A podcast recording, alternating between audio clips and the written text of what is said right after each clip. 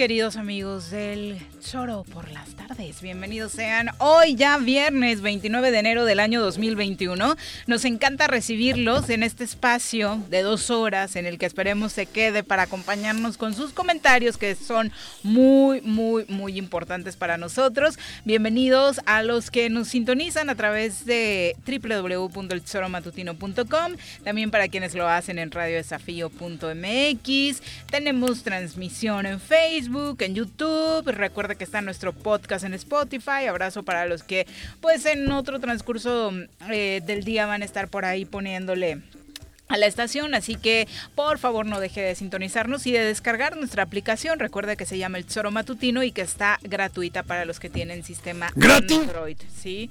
Dijiste que no ibas a cobrar hasta 2022. Hay que empezar a cobrar tú. Dijiste que hasta 2022. Sí, gratis le están dejando. Obvio. Bueno, buenas tardes. ¿Qué pasó, señorita Arias? va? De viernes. De viernes. Luna llena. Eh, sí. Dormí poquito. Y aparte es la luna del lobo. ¿Sí? Así se ¿Del llama. alcalde de Cuernavaca? No, cada, cada luna llena ah. tiene un nombre. ¿Y esta es la del lobo? Y esta es la del lobo. Sí, ha estado, Para mí ha estado aullando toda la noche, cabrón. ¿No dormiste? Poco. Mm. Sí, es curioso. Poco. Y luego ya salí tempranito ahí al corredor Chichinau. Pues actívate cuando no puedas dormir, pues ¿no? Sí, pues, pues claro que me activo, cabrón. El pedo es que a ver cuándo me desactivo. Ah, la adrenalina que, trae. ¿no? Exacto. exacto, por eso, ¿no? Mm. Mireille. ¿Por qué se llamaba la luna del lobo? Porque las antiguas comunidades asociaban el fenómeno a que durante el mes de enero los lobos aullaban más. Y el día de la luna llena de enero, pues más aún. ¿no? Uno, pensaría que es en octubre, ¿no? ¿Eh? La de octubre, la Las de octubre, ¿no? las de octubre son las más grandes, ¿no? Más grandes. Ayer se veía preciosa la luna. Sí, la verdad es que sí. La luna llena es una cosa maravillosa, es un espejo enorme. Así es. Porque es un espejo. Muy bonita. Sí, además da mucha luz. Claro, pero es en completo el espejo es lo que refleja de la luz, del sol. La de octubre se llama luna de cosecha. Ah, de cosecha. Exacto. Vamos a saludar a quien nos acompaña en comentarios, ya la escucharon. Movimiento El poder naranja se hace presente en la cabina del choro matutino. Todos atentos, llegó el momento de sacar la guitarrita y presentar a nuestra colaboradora de hoy, Mirel Martínez.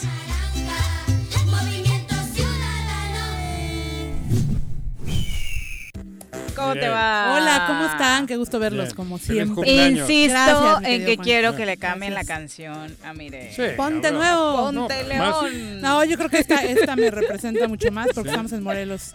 Sí. Pero este. Ah, y aparte, de verdad, a nivel mercadotecnia política fue un gran acierto lo de esta rola en las pasadas Pues mira, yo no sé, ¿eh? pero a mí, a mí me tocó escucharla justo el 24 de diciembre Y y me la pasé cantando Ponte Nuevo. Ponte, No León. sé, no sé cuál haya sido el cometido, pero Ah, en lugar de un villancico te echaste movimiento en el árbol de Pues Navidad. este, sí, arrullando, no, No, no, pero Arrullando pero al sí, niño. No, no, no, no, no, no, pero Al niño le Te arrullaron. van a No, no, correr no, de no, tu no. casa No, por no, eso, no, no, sacrilegio. ¿Qué le diste al niño? No, Nada, no, le canté no. bonito. ¿A No, cuál pero- niño, pues? No sé. ¿Qué le hiciste a qué niño? ¿qué tal? Buenas tardes al auditorio.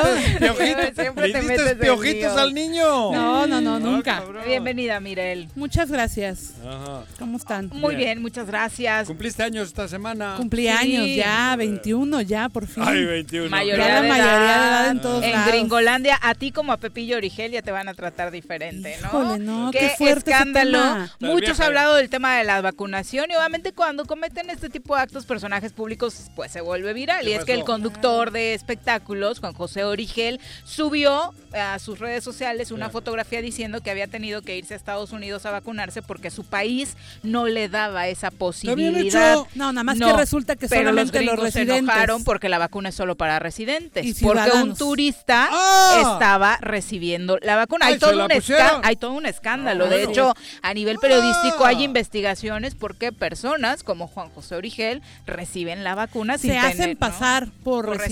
residentes. A ese güey ya lo habían vacunado antes. Sí, pero ¿Sí? por ejemplo, Creo ahorita yo. Creo yo.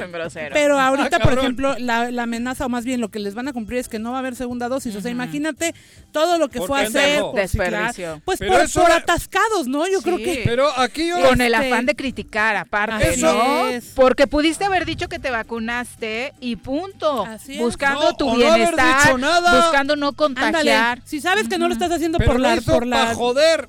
por la derecha, ¿por qué diantres todavía lo derecha. presumes?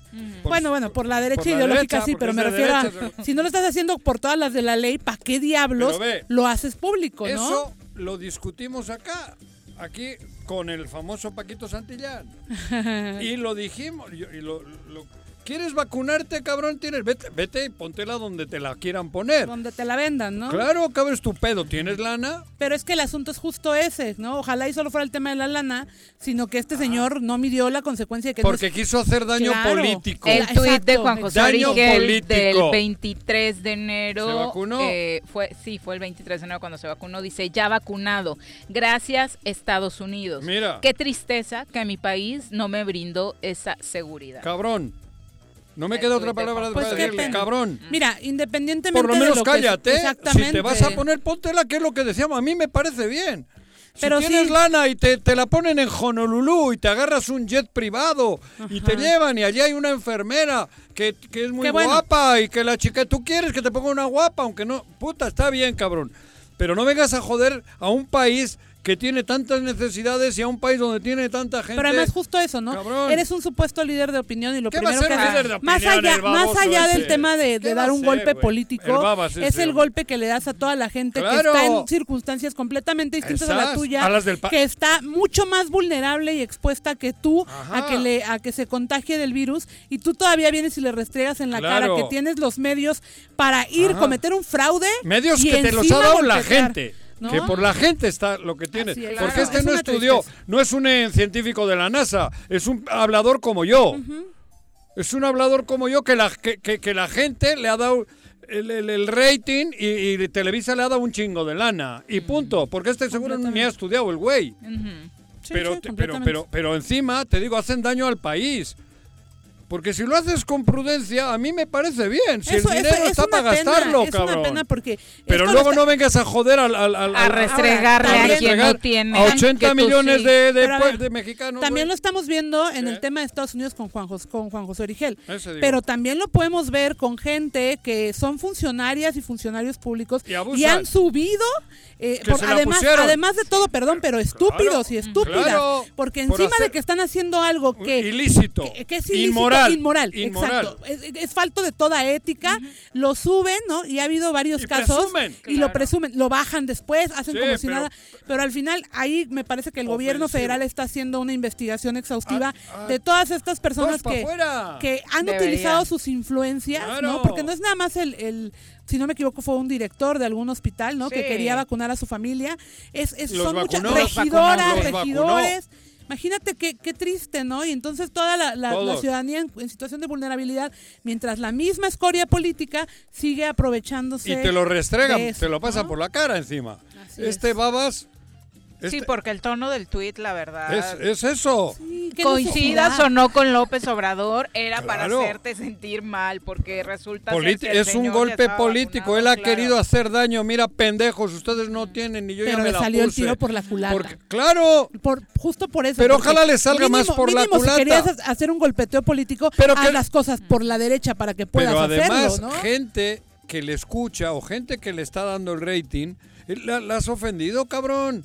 Por supuesto. Porque te digo, no es un ingeniero de la NASA. Así es. O del, bueno, de la NASA, no es un químico, no es un Y no es un chisme, ¿eh? no, no es un chisme lo de Juan Lo- José lo Origel. subió De él, hecho, ¿no? la, no, y, y no se queda solo en el anecdotario. A raíz de este caso, el gobierno de la De- Florida de Estados ya Unidos. restringió, eh, tras el escándalo provocado Claro. por Juan José Origel, Porque también ofende a los el gringos. saltarse Claro. la fila, el hacer turismo de vacunas, Claro. así le puso eh, la Florida, porque si analizas incluso la red social de Juan José Origel, fue a Miami de vacaciones Claro. y a vacunarse, Te digo, ¿no? y O le sea, vacunarían del y por obviamente todas partes el gobierno de la Florida no quiere que esto siga sucediendo Cochino porque la ese, prioridad obviamente es para quienes están como residentes. ¿no? Seguro. Bien Decías que era eh, lo, lo prioritario, ¿no? Joder, pero, Ujú. pero, pero, pero, pero es ofensivo. Por eso a veces uno discute aquí y se calienta. Por eso yo le decía a Paco, cabrón, si tienes lana, vete y póntela, pero cállate. Mm.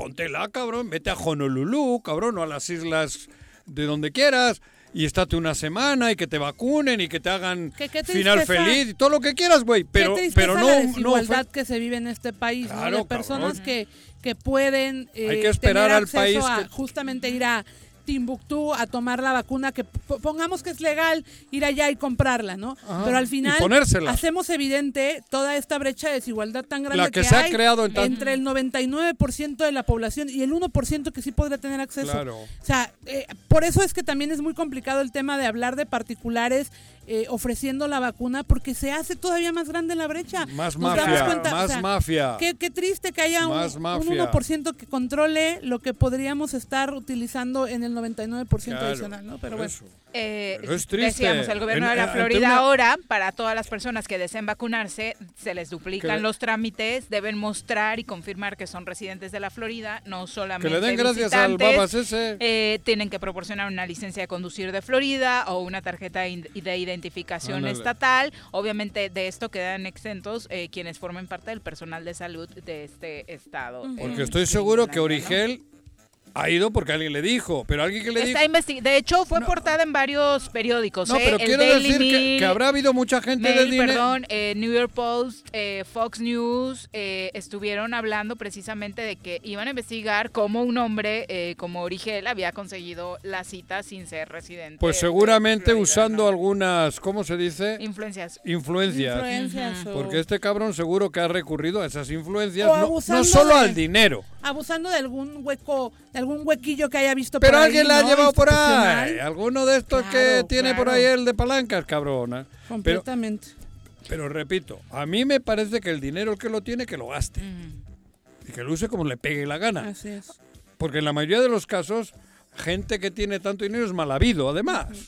Porque No, siempre, No pero... siempre, He dicho Exacto. en algunas circunstancias, es mal habido.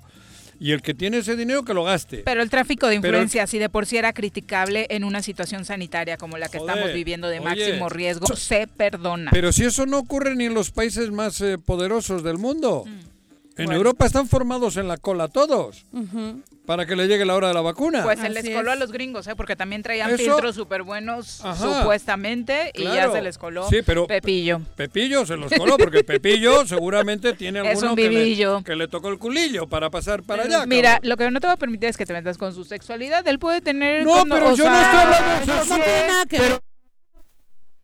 Ah, no, en el hombro. Ah, no, yo creí que en la nalga, cabrón. Eh, No, no, no, en el no, brazo. no, No, no, no, no, si no estaba hablando en plan ofensivo para la homosexualidad, no, eh, para nada.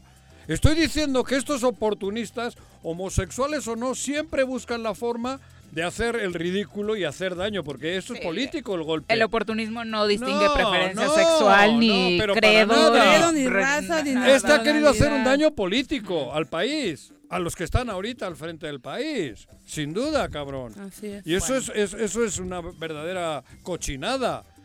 Joder, si vas y te pones y te callas, pues bueno, es tu pedo. Una con 21, eh, siguiendo con estos temas, también grave, por supuesto, lo que se ventiló en el portal Sin embargo, MX, en la columna de Ricardo Ravelo, en torno a la crisis de corrupción eh, que Sin existe embargo, ¿eso de en el es? DIF Morelos. Es un portal de noticias eh, nacional. ¿Ah, sí? Exactamente.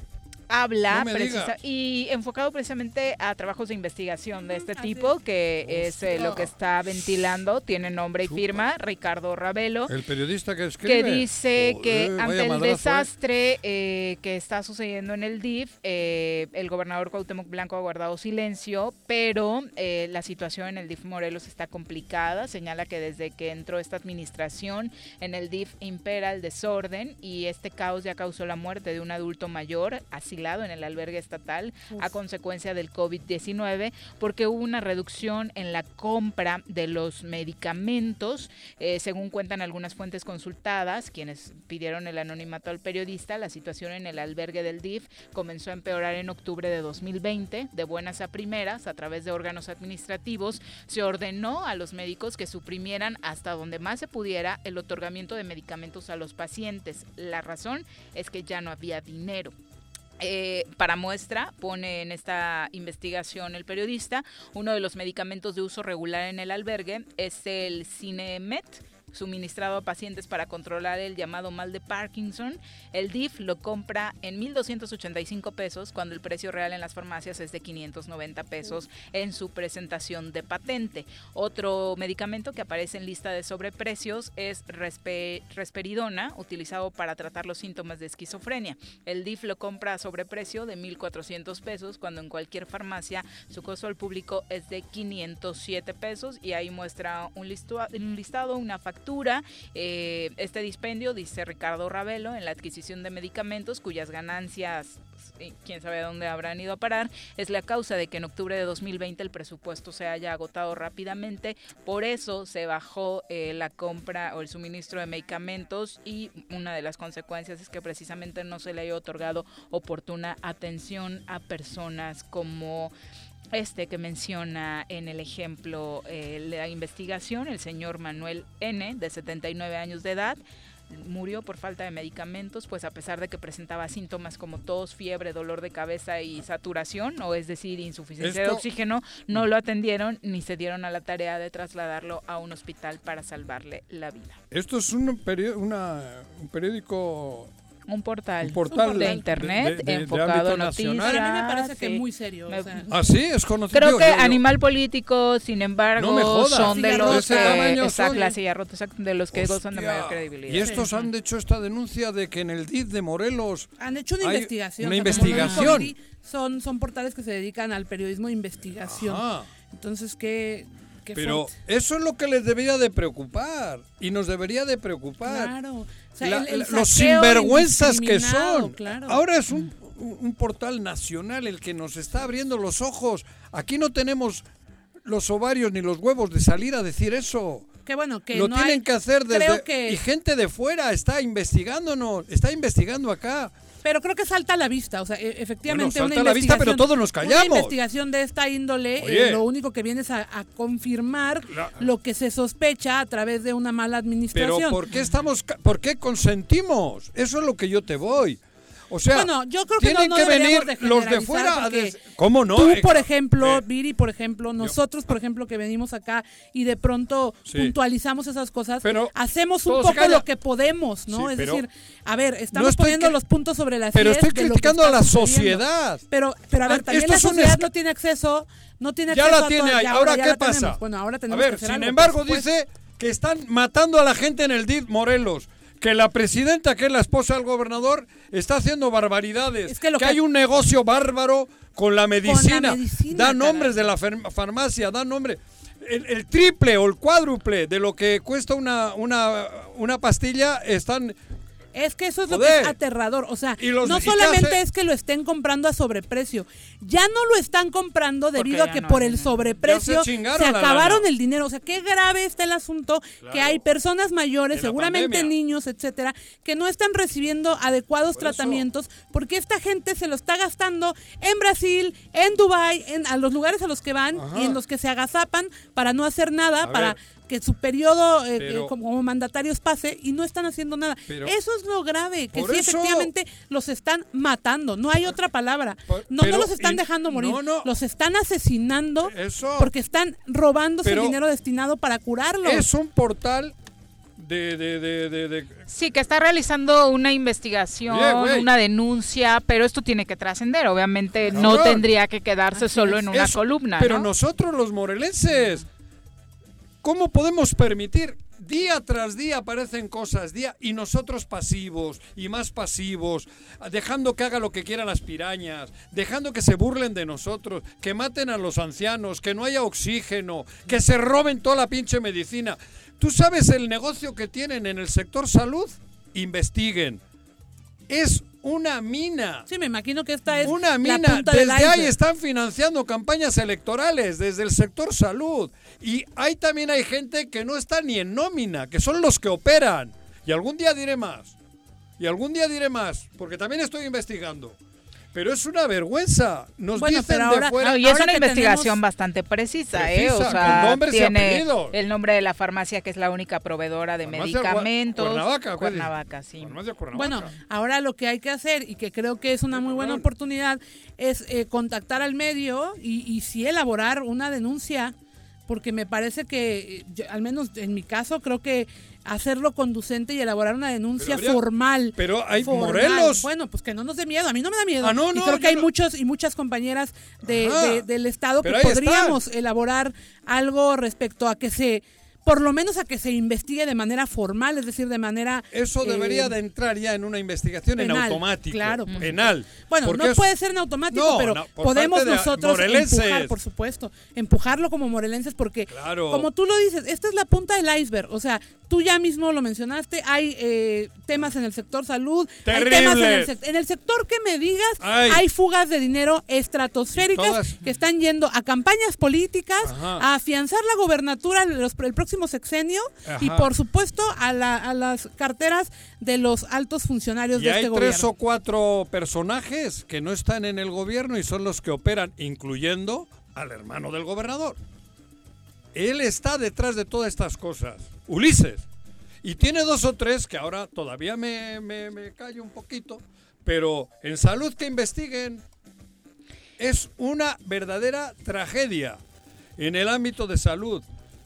La investigación de, sin embargo, enumera una denuncia que está presentada ante la Comisión Nacional de Derechos Humanos el 19 de enero eh, por parte del doctor Leodegario Almanza. El doctor Leodegario Almanza prestó sus servicios en el albergue del DIF, pero fue despedido junto con 40 funcionarios más a finales del año pasado. Hasta la fecha, ninguno de ellos ha sido liquidado por la prestación de sus servicios profesionales, pero ese no es el punto. Eh, lo que denuncia el doctor Almanza en su carta dirigida la Comisión Nacional de Derechos Humanos es algo incluso más grave. El doctor Almanza señala que desde la anterior administración a los adultos mayores que se encuentran en este albergue les quitaron sus tarjetas bancarias donde el gobierno federal, a través de la Secretaría de Bienestar, les deposita la ayuda económica que se les da a adultos mayores. Los funcionarios del DIF habrían dispuesto arbitrariamente de las tarjetas con todo y los NIP. Desde entonces, las tarjetas son utilizadas para extraer el dinero que les deposita la federación y estos recursos se utilizan, eh, según la denuncia del doctor Almanza, para gastos personales de los funcionarios, quienes obviamente no tienen a quien rendirle cuentas al respecto, porque regularmente las personas que se encuentran en un albergue, pues son personas Claro. o sin familia o abandonadas, Eso que ya es. están totalmente solos, Que no sin alguien que defienda, responda ¿no? por ellos, Claro. ¿no? Destaparon otra cloaca. Pero además una Otra. cloaca, a- o sea, Otra. de las más viles y bizarras que yo he podido escuchar. Claro. O sea, a ver, no, no te basta con robarle al erario, no te basta No. con, con vaciar las arcas públicas, estás Matar. robándole Para matar. para pues sí estás, estás aniquilando a personas que no tienen justamente tienen quien vergüenza. responda por ellas esto ya es o sea ya es Claro, eh, pero- y que el que estén en situación de de calle no quiere decir que pierdan derechos, porque parece que así lo están entendiendo, ¿no? Pero Ni bájale tres rayitas salud, porque te van a sacar un video mañana. bueno es Bájale que, tres rayitas. O un meme ahorita. Ahorita, te- claro, Alex Pisa y el, el mercenario de Héctor Huerta te van a sacar por- para él contrarrestar esto, hay. para que te calles o para que le bajes. No, Sí, pero es que es no, verdad, pero- esto es lo que se vive.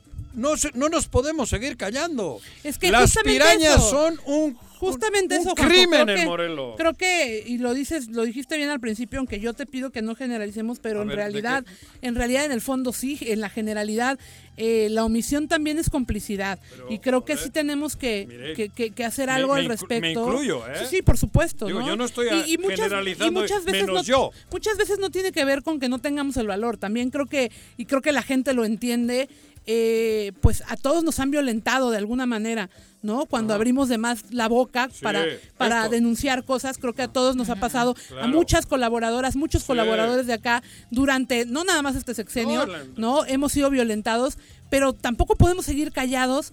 Carajo, o sea, están matando a la gente. ¿Cómo es posible? ¿En qué cabeza cabe eh, de, de- de la ideología que, que seas? ¿En qué Eh, cabeza inhumano. cabe que le hagas eso a una persona Hu- humana. que debería terminar su vida de manera digna? Carajo, ya le dieron, ya sirvieron a este país de la manera en la ah. que lo hayan hecho durante muchos años. No es posible. De verdad a mí me conflictúa mucho que alguien haga algo así con adultos mayores Ay, si mal particularmente. no, no, hasta a la suegra le mencionan.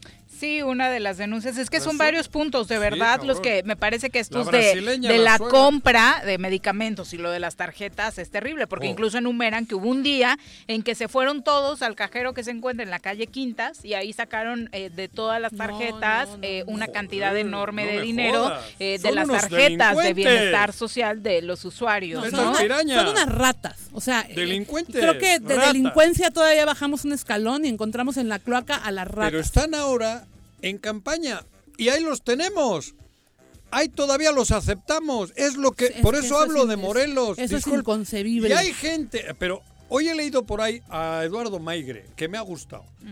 Hay gente que está querida por el pueblo, que está, que está siendo contratada por ellos y están aceptando. caray, sí, completamente. Gente que tenía para que Credibilidad, ellos credibilidad ¿no? se han Arraigo. prestado ahora a estar con ellos y para darles votos. Y o creo sea, que el- por creo que Dios. lo que dice Eduardo Maigre- Maigre, ah, lo, le digo, lo he leído hoy. Tiene, tiene, sí, sí, Claro. también lo leí, tiene muchísima Ah, ¿lo razón, porque al final, Joder, por Dios. al final, No eh, justo canallas. eso, ¿no? De, de pronto queremos votar por gente que es de Cuernavaca, que Claro. tiene arraigo, Está- y no son nada tontos, y Ajá. entonces van y contratan justo a la gente con el perfil que hoy estamos Eso. pidiendo. Ah, bueno, tú eres de Cuernavaca, tienes arraigo, eres querido, pero ahí te va una lana, y entonces terminan siendo los mismos mercenarios. Claro. O sea, qué, qué triste que se presten a eso, Eso. cuando de verdad podríamos hacer Viendo esto, muchas cosas por viendo el esto que, han- que está denunciado hoy por un medio nacional. Viendo esto, yo creo que es suficiente. Señoras, señores, no se acerquen, no sean cómplices de estos bandidos. Por favor, tienen 24, 22 opciones si quieren ir por partidos. Es. No escojan la de estos bandidos. Sí, Están sí. matando a nuestros eh, adultos mayores. Pero además yo te tengo que decir, yo te tengo que decir una cosa que, Y no es- que va no- más no allá del tema de ahora, es decir, va más allá de los partidos políticos que representan al gobierno actual, ¿eh? Ah. Hay muchos proyectos o varios proyectos políticos que representan a personas que nos han lastimado durante trienios y bien, sexenios sí. pasados.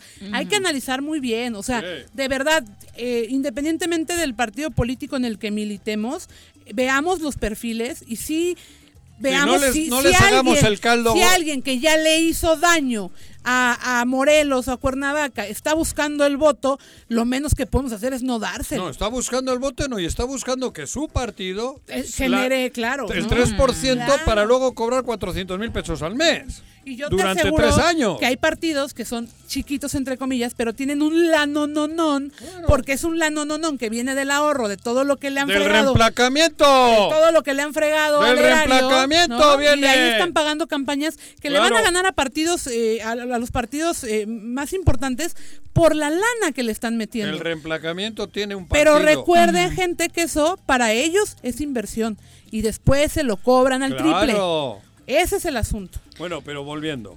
Esto que acabas Terrible. de... Es terrible. Un medio serio, un medio de investigación, está denunciando un escándalo monumental en Morelos, en el gobierno de Morelos. ¿Y nosotros qué? ¿Otro más? Cada día nos sacan más. Cuauhtémoc ha hecho barbaridades. Eh, Hugo Eric ha hecho barbaridades. El otro ha hecho barbaridades. El hospital aquel mentiroso que era, que era todo. Nos han mentido, nos han hecho bar- el reemplacamiento. Cada momento que estamos aquí al aire sale una barbaridad. y, y somos un millón ochocientos mil que estamos callados. No me digas que no. Mire el sí. cabrón. No, sí, porque esto no es nuevo. El reemplacamiento fue una verdadera canallada. Más de mil millones se han clavado, cabrón. Mil millones. Y ahí, ahí vamos todos. Re- tuvimos que reemplacar porque somos, so- somos omisos, somos agachones, cabrón. Y ahora esto, lo de hoy ya, a mí me, lo, lo he leído y me ha dado vergüenza. Que un medio de prestigio nacional nos tenga que decir que somos eso, que somos agachones, hombre, no me jodan. No me jodan, por es terrible. y no exagero. Es una tras otra, una tras otra. Ofenden, humillan, ofenden, humillan. El Ulises hace lo que le pega la gana. Nos madrean a los que abrimos la boca. Nos han hecho barbaridades. Todos nos callamos. Claro, ah, mientras no te toque, mientras no te... Es como el coronavirus. Ahora que nos está tocando nos damos cuenta, cabrón. Estos son el coronavirus. Y eso es egoísmo. Claro, es egoísmo social. Sí, claro. Egoísmo social. Y a los que van a ir con ellos les digo, no sean canallas. Ustedes tienen prestigio.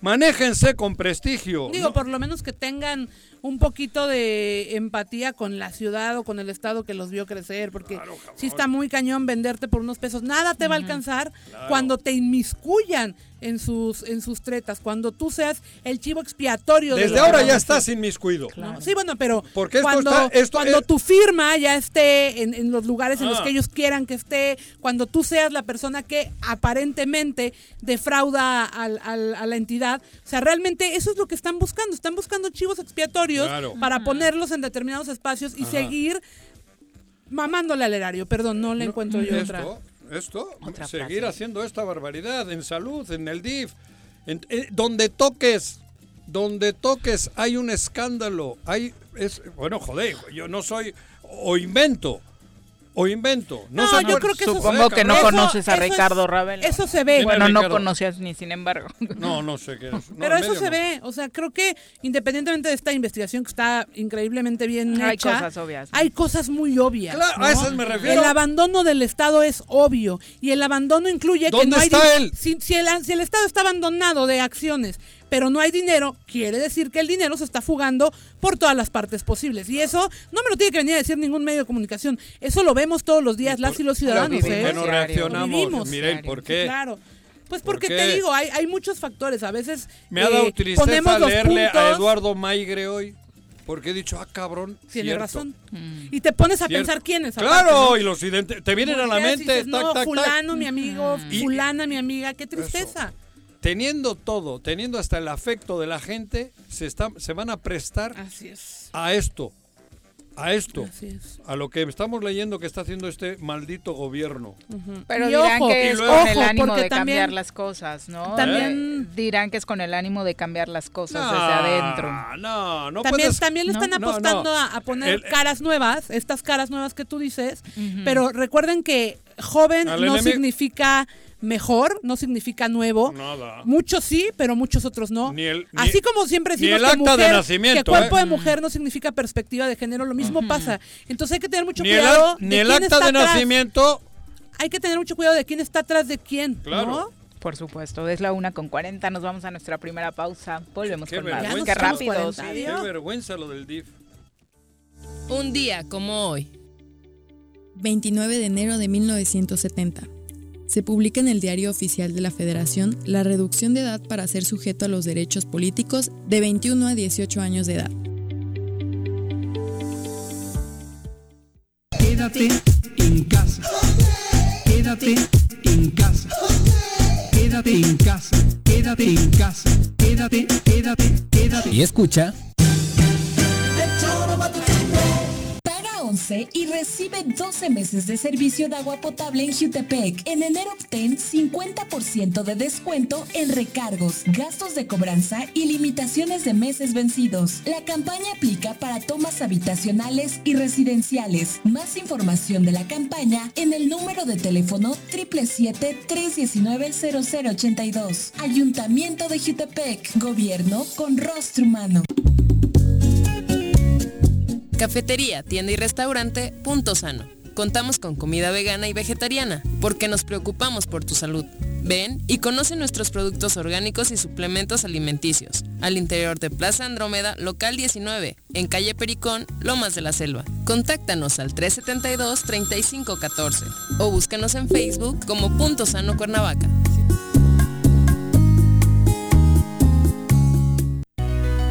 En Morelos las y los diputados trabajan por leyes con justicia social y de beneficio para todos. A partir de este año, las actas de nacimiento no pierden vigencia, así que ya no tendrás que gastar más para realizar tus trámites. Con acciones como esta, Morelos avanza. 54 legislatura. Congreso del Estado de Morelos. ¿Te gustan los caballos? ¿Tienes uno? ¿Sabes montar? ¿No? ¿Quieres aprender?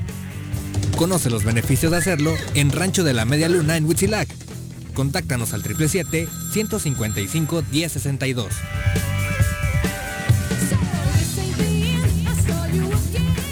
Contribuciones son fundamentales para continuar prestando servicios públicos de calidad en Jutepec. En enero obtén 14% de descuento en el pago de tu impuesto predial, 50% a favor de jubilados y pensionados, personas de la tercera edad, discapacitados y madres solteras. Más información en el número de teléfono 777-404-3581, extensión 306 o al correo electrónico predial arroba jutepec.gov.mx. Ayuntamiento de Jutepec, gobierno con rostro humano. Quédate en tu puta casa, quédate en tu puta casa. Quédate. Y escucha.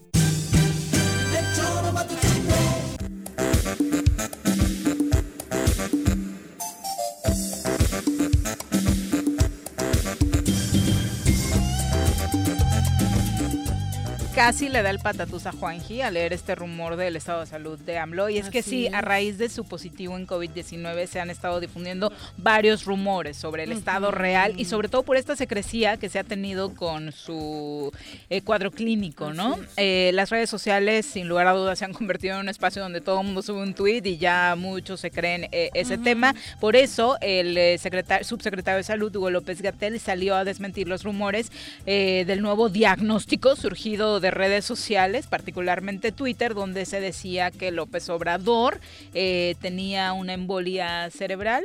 El subsecretario de Salud, Hugo López Gatel, desmintió totalmente este tema y dice que se encuentra prácticamente asintomático, evolucionando muy bien tras casi seis días de haber dado positivo de COVID-19. O sea, hay que tener mucho cuidado porque eh, quienes, creo que quienes lanzan estos rumores lo que pretenden es generar inestabilidad Claro. y una psicosis social que no necesitamos en este momento. A ver. Yo creo que el tema del positivo del presidente ha sido demasiado polémico por varios factores, no, no, no nada más por el tema de lo que él ha dicho y la contradicción que podría resultar que hoy esté contagiado, sino porque justo hay muchos actores y actoras políticos que han se han beneficiado de esta, de, de esta situación, pero lo han llevado mucho más allá. O sea, están generando un descontento social muy grande y una psicosis que, insisto, no necesitamos. Ya tenemos suficiente con el realmente tener una pandemia enfrente como para eh, estar pensando en que si puede o no pasarle Pero algo con- al presidente en un estado tan convulso como, como el que Pero estamos ahora. Entonces hay que ser Pero- bien responsables, ¿eh? A ver, joder, cabrón. Oye, El- el- siempre, el- sí. el- el- el- al coreano le mataron 30 veces. Sí, Al coreano. sí. Al norcoreano. A ese pobre lo, lo mataron 40 veces y está más vivo que la chingada. Pero le mataron siempre de- de- de- de- el grupo del mundo que no los quiere, cabrón. claro. Kim Porque Jong-un. querían, querían Jong- generar inestabilidad. Claro, cabrón, claro, hasta- política y social, porque además no todos, solamente Pero- la información real solamente llega a los altos mandos. Claro. Entonces las instituciones colapsan, aunque sea cinco minutos, Ajá. pero colapsan cuando Oye, saben que no hay un liderazgo. A mí me acaba de poner un amigo, un conocido, oye Juanjo, que tiene una embolia Andrés Manuel. Puta, y al principio en- lo, lo Es que WhatsApp. justo eh, también Digo, creímos que jodan, solo en. Twitter, O sea- pero también se volvió una cadena en WhatsApp y seguramente es la que le llegó a tu él, amigo. y el amigo me la manda a mí. ¿no? Bueno, que a mí también, o sea, yo- a mí Digo, me mandaron el que me lo manda no me lo manda ¿no? de mala leche, me lo manda No, diciendo, claro. "Oye, güey, pero Dándote un poco eh, yo, la yo condolencia, estoy seguro ¿no? que Andrés Manuel está en el estado tranquilo, porque si no ya lo sabríamos, güey. Tiene el coronavirus. Mira, no lo sé, porque también eh, recuerden. ¿Pero por qué no? eh, recuerden que cuando sucede una situación eh, complicada con algún mandatario, lo primero es cerrar filas en torno a la secrecía Sí, para poder pero no es- no es el organizar. estilo no, de no, no, él. no, pero bueno, yo estoy hablando de lo que hipotéticamente Es- se debería sí. hacer para Pero poder él- organizar la gobernabilidad, ¿no? Este y- y salir a decir las Sí. cosas cuando ya haya una organización y Pero que, no se no es el traspase caso, no es el tema. caso, hombre. No es el caso. Yo creo que no es el caso No es el tampoco. caso, Andrés Manuel digo, tengo coronavirus y me retiro un rato, ahí está esta chica. Olga Sánchez. Olga Sánchez, Olga correcto. y yo desde el casa. Y ya, cabrón, lo demás es querer... Con esto están tapando la- la- las canalladas del DIM de Morelos. Estas mamadas de decir que, que tiene y la chingada, esos son realmente lo que... Luego estos cabrones Bueno, pero fue a nivel nacional. Sí, eso, sí, ¿no? no, por O eso, sea, pero, es un decir, Cortina. O sea, hablar de esas cosas. No, sí tiene, claro que tiene, porque ellos te generan. Generar ese tipo de ambientes es enrarecer para cuando hay temas de real importancia. Esto que ha ocurrido en Morelos del DIF, esto es nota, esto es escándalo mundial. Sin duda. Es un escándalo mundial. Y debería tenemos ser hoy el aquí. tema en Morelos. Exactamente. No que tiene una embolia el presidente, a eso me refiero, cabrón. Porque si tiene una embolia el presidente, cabrón, pues los médicos ya sabrán cómo resolverla o qué pedo, güey. Lo que hay que resolver es las canalladas que se están viviendo en este país desde hace mucho tiempo. Y Pero ahora que tienen la sana costumbre de salir a dar ruedas de prensa para aclarar lo que se dice de ellos, tal vez lo hagan. Así ¿Quién? lo hicieron con los dichos del alcalde de Yautepec, Ah, sí, Agustín cabrón. Alonso. De a inmediato hicieron rueda de prensa para responder. Ajá. Igual y al portal, sin embargo, y a Ricardo Ravelo también les hacen su Pero rueda de prensa Ajá, para responderles. A mí, a mí lo, que, lo que me Que le conteste tranquilizaría, o sea, a mí me vale que contesten. Mm. O sea, aquí se trata de probar, ¿no? Y, y bueno, siempre está este pretexto del que acusa está obligado a probar, pero la realidad es que creo que en el caso de los gobiernos, quien está obligado a probar lo contrario Son ellos. es el Claro. gobierno. Son administradores Entonces, que de salgan, nuestro que dinero. salgan en una rueda de prensa, además voceros, porque ni siquiera eh, los, los actores y las actoras principales salen a decir las cosas. Ulises, que no es- me sirve de nada. Como ciudadana, no me sirve. A mí me sirve que saques, que sa- saques los papeles y digas, no, no es cierto, el medicamento Mentira. no cuesta tanto, lo estoy comprando, tal. Eso. Pero que vengas y digas, no, yo no Como soy porque en medio es un golpeteo político. Me vale. Y ahora te salen, ahora te salen diciendo que van a pedir, fíjate cabrón, ayer un diputado de las pirañas salió con el descaro de decir que van a pedir otro préstamo a un banco para comprar vacunas. Jódete, ayer. Y hoy te saca un periódico prestigiado del país, te saca una verdadera canallada en el DIF relacionado con la medicina. ¿Sabes qué es lo peor? Cabrón, ese güey no, no podía ir a, ir a Que no decirles hay vacunas, van a pedir el préstamo. ¿Y qué crees que va a pasar con el dinero? que se lo chingan, Mm. que se lo vacunan. Ese va a ser el asunto. Claro. No, vamos a, redi- a redireccionar el Claro. presupuesto porque, híjole, no Pero ese sabíamos que no diputado, ¿por qué no vacunas, sale hoy a ese diputado? ¿Por qué no sale con este escándalo? ¿Por qué no salen los diputados hoy? Pues porque es más fácil agazaparse, hacer que pase ¿Por qué la no ola. salieron con el Claro. hospital mentiroso aquel que era que tenía 50 camas, no sé qué, mentira? Claro, el- el ¿no? Y, y- y me acuerdo solo de tres o cuatro, pero si escarbamos son 60 chingaderas que ha hecho este gobierno. Así es. Y otras 60 que no las ha hecho, porque no hacen nada. No hacen absolutamente nada. A ver que me diga alguien qué hacen. Bueno, ¿qué pasa precisamente con el ¿Qué? tema Yautepec? Ayer les informábamos antes de terminar que estaba llegando el alcalde Agustín Alonso a pedir esta presencia de la Guardia Nacional. Llegó a la CEGOF, el alcalde de Yautepec solicitó formalmente que se tome la seguridad del municipio, sustituyendo las labores de seguridad que aún realiza la Comisión Estatal de Seguridad Pública a través del mando coordinado. Esto después del terrible caso también de la desaparición de un empresario y su hijo, que no es tema menor, es que pasamos de un asunto a otro, a y todo es gravísimo. Eh, Alonso Gutiérrez acudió a la Secretaría de Gobernación y ahí, bueno, ya dejó los documentos para hacer formal este anuncio que durante la semana había dado a conocer. Eh, ¿Qué va a pasar por parte de los diputados? ¿Cuál es la postura? La presidenta de la Junta Política y de Gobierno, Ariadna Barrera, informó que van a convocar a mesas de trabajo con el titular de la CES, Juan Antonio Guarneros, y alcaldes del Estado para atender de manera urgente la problemática en seguridad. Dijo que es necesario que haya mayor coordinación entre el Estado y los municipios ante la gran incidencia delictiva que se agravó derivado de la emergencia sanitaria. No, no, bueno, o sea, Pero eh, de verdad, cabrón. no- siempre van a buscar un pretexto para... mesa, Se agravó van a- por la van a- emergencia van a sanitaria. sentar. Llévale sillas, cómodas, cabrón. O sea, dos años y medio y hablándonos. Con el mismo se- discurso. Con el mismo discurso que se van a sentar. Ari, si no es la pandemia, Ari, es por Dios. El, el- el recrudecimiento a nivel nacional. Somos- Siempre hay algo. Es, es morena. Ari, por favor, ya, ya. di- Digo, respóndale al pueblo. Digo, cabrón. Hace unos días se dio a conocer el resultado del censo de población y dijimos acá cuántos habitantes tiene Morelos, señora Arce, ¿nos recuerda? Un millón ochocientos y pico. ¿Será así, Ricardo Torres? Te saludamos Ah, con muchísimo hey, gusto Ricardo. desde el INEGI. A ver. Pasó el examen Juanji. A ver. Qué, qué gusto, Viri, Juanjo. Buenas pues, tardes. te- tendremos que aplicarlo Ah. por escrito para darle la oportunidad a mi amigo para, para que podamos superar este reto. Para corregirlo. Es un millón seiscientos. Un millón seiscientos. Un millón novecientos setenta No es atinarle. Ah. Un millón novecientos. 71.520. Ese Ah, cabrón. el O sea, dato a las prácticamente 0 horas del mismo. 15 de marzo del 2020. Mira. Oye, Do- Ricardo, Dos, dos millones. Era el porcentaje esperado. Ajá. de Eh, crecimiento. de acuerdo- Abajo, ¿no? De acuerdo a las proyecciones de población, Ajá. es un, es un crecimiento ligeramente menor Eso, abajo, Ok. ¿no? que el que estaba planteando la CONAPE. Ajá. Es que Mirel y yo todavía no nos animamos a tener babies y hacer crecer la población morelense. Pues si quieren. Es uno de los Si quieren- Presiento que somos una de las variables del, de la baja. ¿Qué es lo que necesitan? Ustedes digan y. Nada, ganas, pero Ah, no tenemos, ah, no tenemos. Perdón, Ricardo. Pero bueno, mira, que- Bien. que- que, eh, precisamente el, el abordaje de, de los datos del censo de población, no olvidemos que cada 10 años se levanta.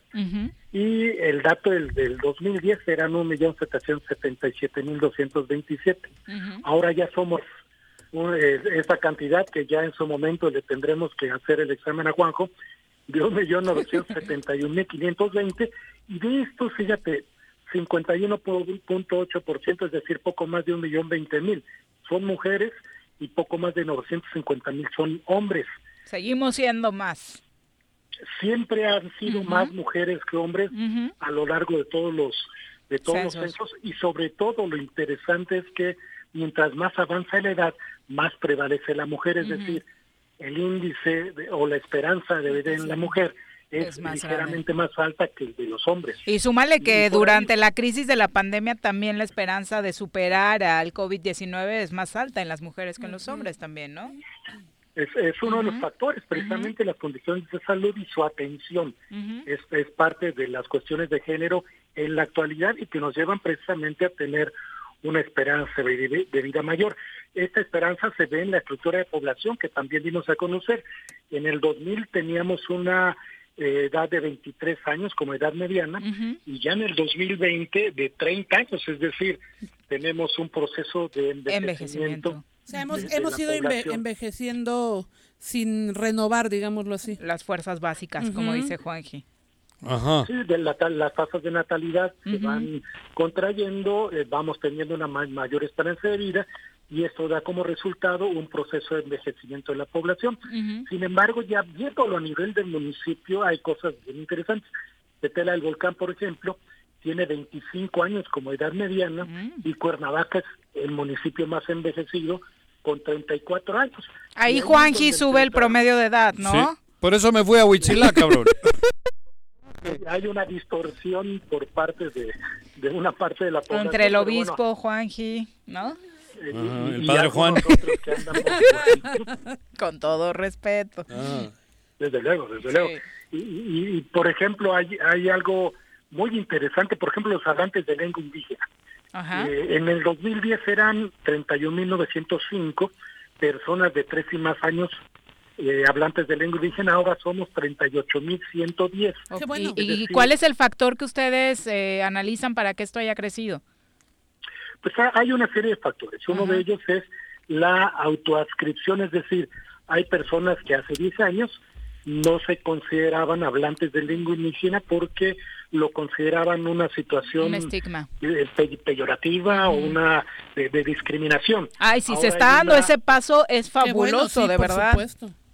Sí, de hecho, es- esta, esta autoadscripción es muy importante porque nos permite llegar o acercarnos a una, eh, de una manera más eh, intensa a esta, a esta realidad. Por ejemplo, el afro- los afromexicanos, que, que apenas lo, lo dimos, eh, lo levantamos en 2015 a nivel de encuesta y ahora ya lo aplicamos en el censo y en Morelos son 38.331 personas que se consideran afromexicanas. Y algo interesante para Morelos es que algunas personas cuando vamos a campo nos dicen es que yo soy descendiente de los primeros que llegaron a cortar la caña en Morelos. Entonces ese, ese factor, además de ser demográficamente interesante, es socialmente intenso porque nos permite conocer dentro de, de, de la gran, eh, pues el gran universo de la población en nuestro estado, lo que significan lo que en algunos casos llaman como grupos vulnerables. Claro. Los hablantes de lengua indígena, los afromexicanos o bien los discapacitados.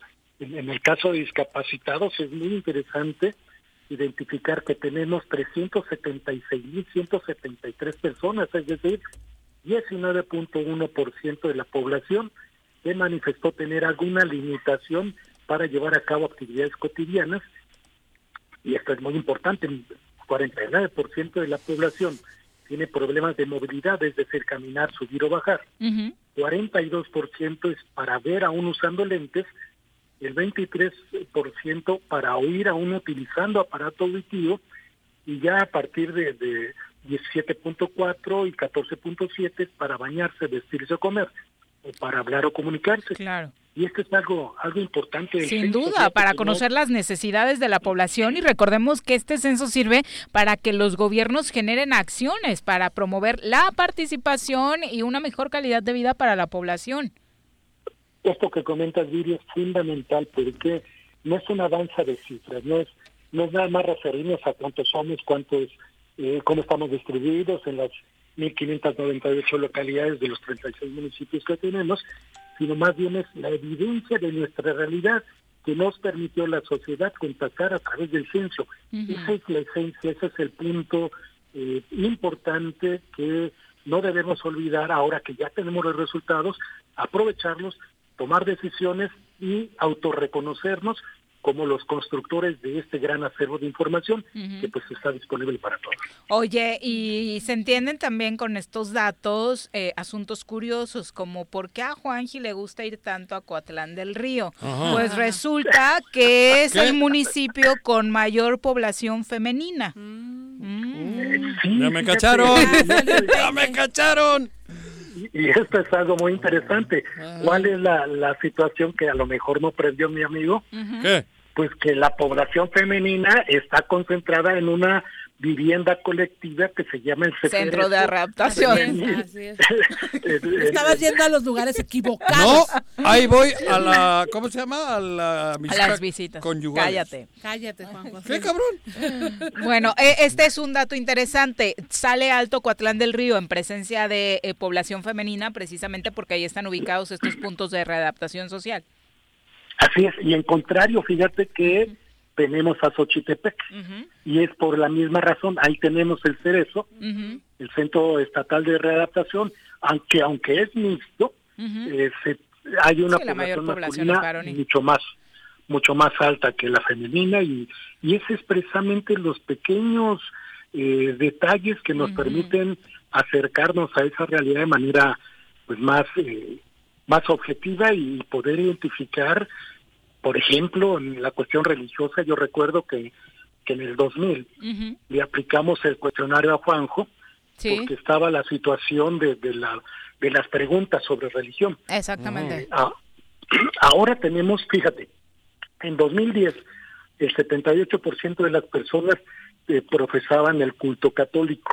Ahora es de 71%. Sigue bajando. El- el- eh, fue fue una, una disminución Sí. importante.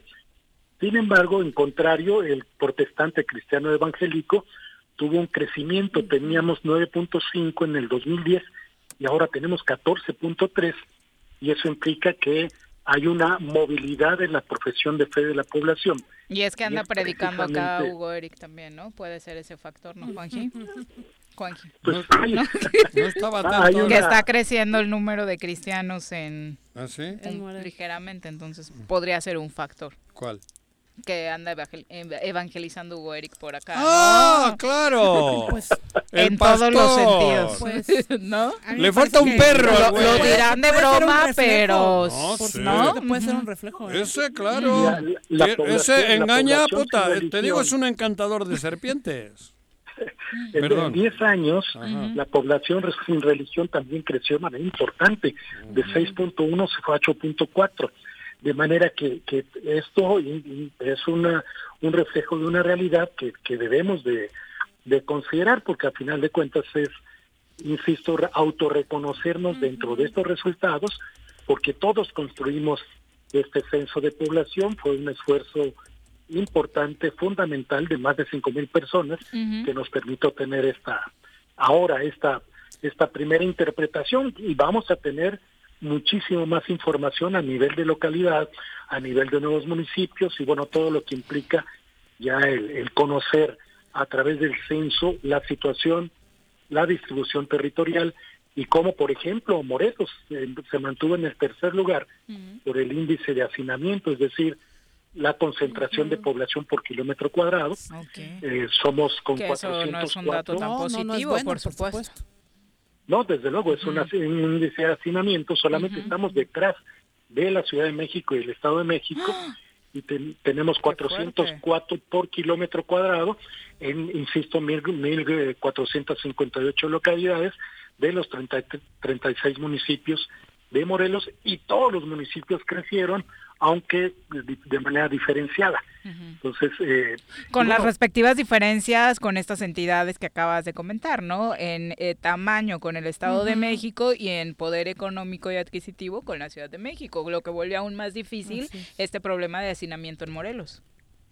Desde luego, de hecho, somos el, el estado número 23 con esta población. El primero es el estado de, de México con cerca de 17 millones, la Ciudad de México con 9 millones 200 mil. Y, nosotros, por ejemplo, crecimos en 10 años el equivalente a la población total de Cuautla. Y este también es un, un, un punto pues relevante porque nos permite eh, saber que, que inclusive somos positivos en materia migratoria. Tenemos, por ejemplo, de las personas nacidas en otro país, después hablaremos de España, sin embargo tenemos ahorita el dato de, de- del total de la población nacida en otro país fue de 16.451 personas, 11.000 de estas eh, nacieron en Estados Unidos, 635 en Colombia y 483 en Venezuela, de manera que también nos permite acercar a ese gran universo social que implica culturas de otros países, costumbres de otros países y desarrollos económicos que inciden en la realidad de nuestro estado y bueno, pues también forma parte de este universo de información. Oye, para finalizar, un dato que me gustó, eh, la participación económica, aunque tienen un censo especializado en eso, que es el censo económico, me dio mucho gusto saber que la participación económica de las mujeres creció casi 15%. Es decir, estamos ya participando totalmente de lleno en las actividades económicas de este, de este estado.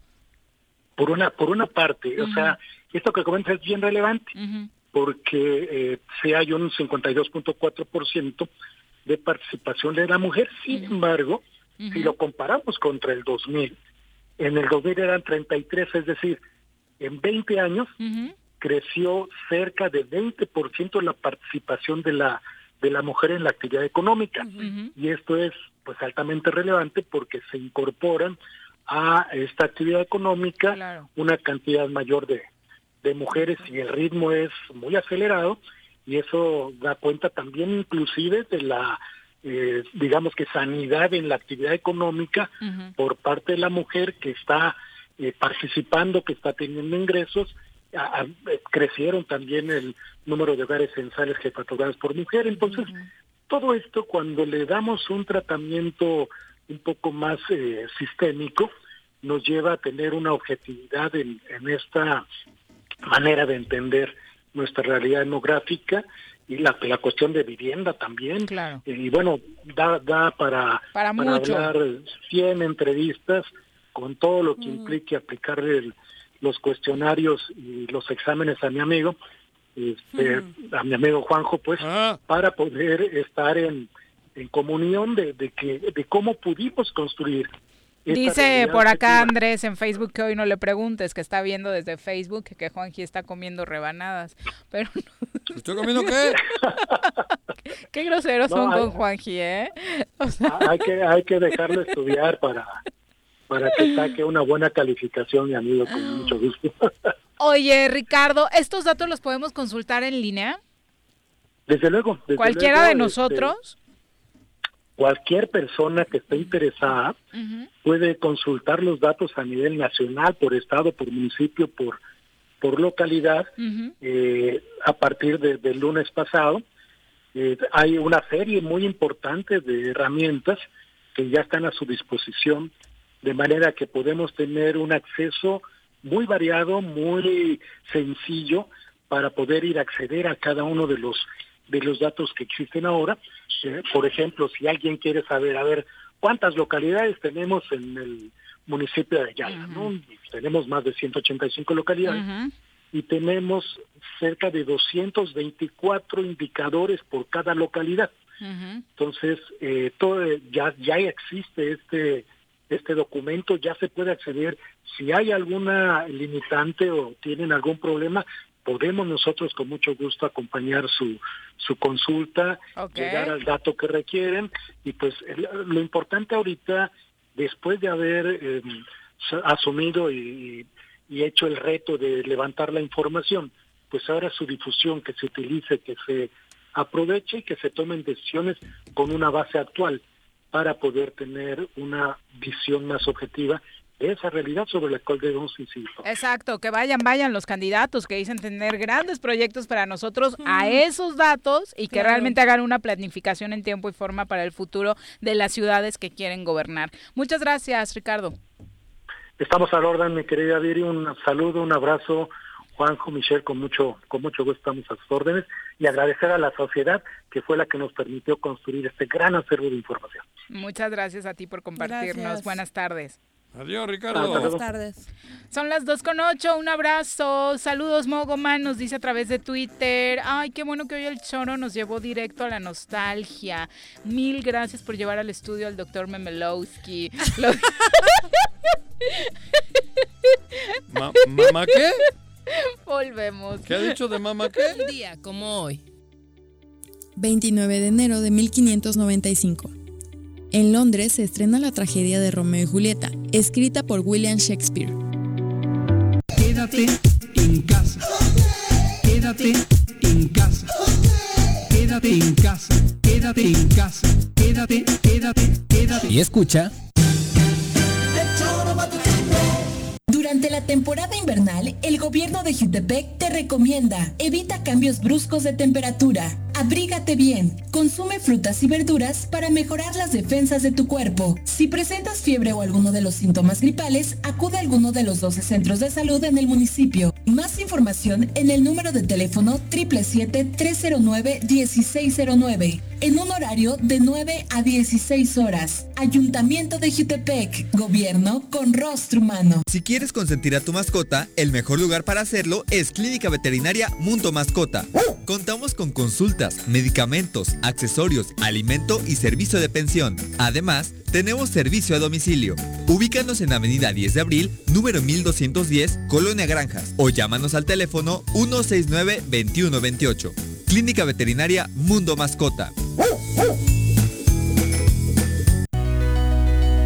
En Morelos las y los diputados están cumpliéndole a la ciudadanía. Aplicamos políticas de austeridad y racionalidad del gasto y ya logramos andar la deuda de 82 millones de pesos que nos heredó la legislatura anterior. Con acciones responsables, Morelos avanza. 54 legislatura. Congreso del Estado de Morelos. ¿Quieres interactuar con nosotros? Búscanos en nuestras redes sociales como El Choro Matutino. Agréganos en WhatsApp al 777-443-4208. ¿Y por qué no? Sintonízanos desde la página web www.elchoromatutino.com. También puedes llamarnos a cabina al 311-6050. De lunes a viernes, de 1 a 3 de la tarde por Radio Desafío. Somos la mejor revista informativa del país. Somos... A pesar de la contingencia, el gobierno con rostro humano de Jutepec continúa apoyándote. No estás sola. En la instancia municipal de la mujer te proporcionamos asesoría jurídica y orientación psicológica. Comunícate al número de teléfono 777-320-3030. Ayuntamiento de Jutepec. Gobierno con rostro humano. Quédate en tu puta casa, quédate en tu puta casa. Quédate. Y escucha...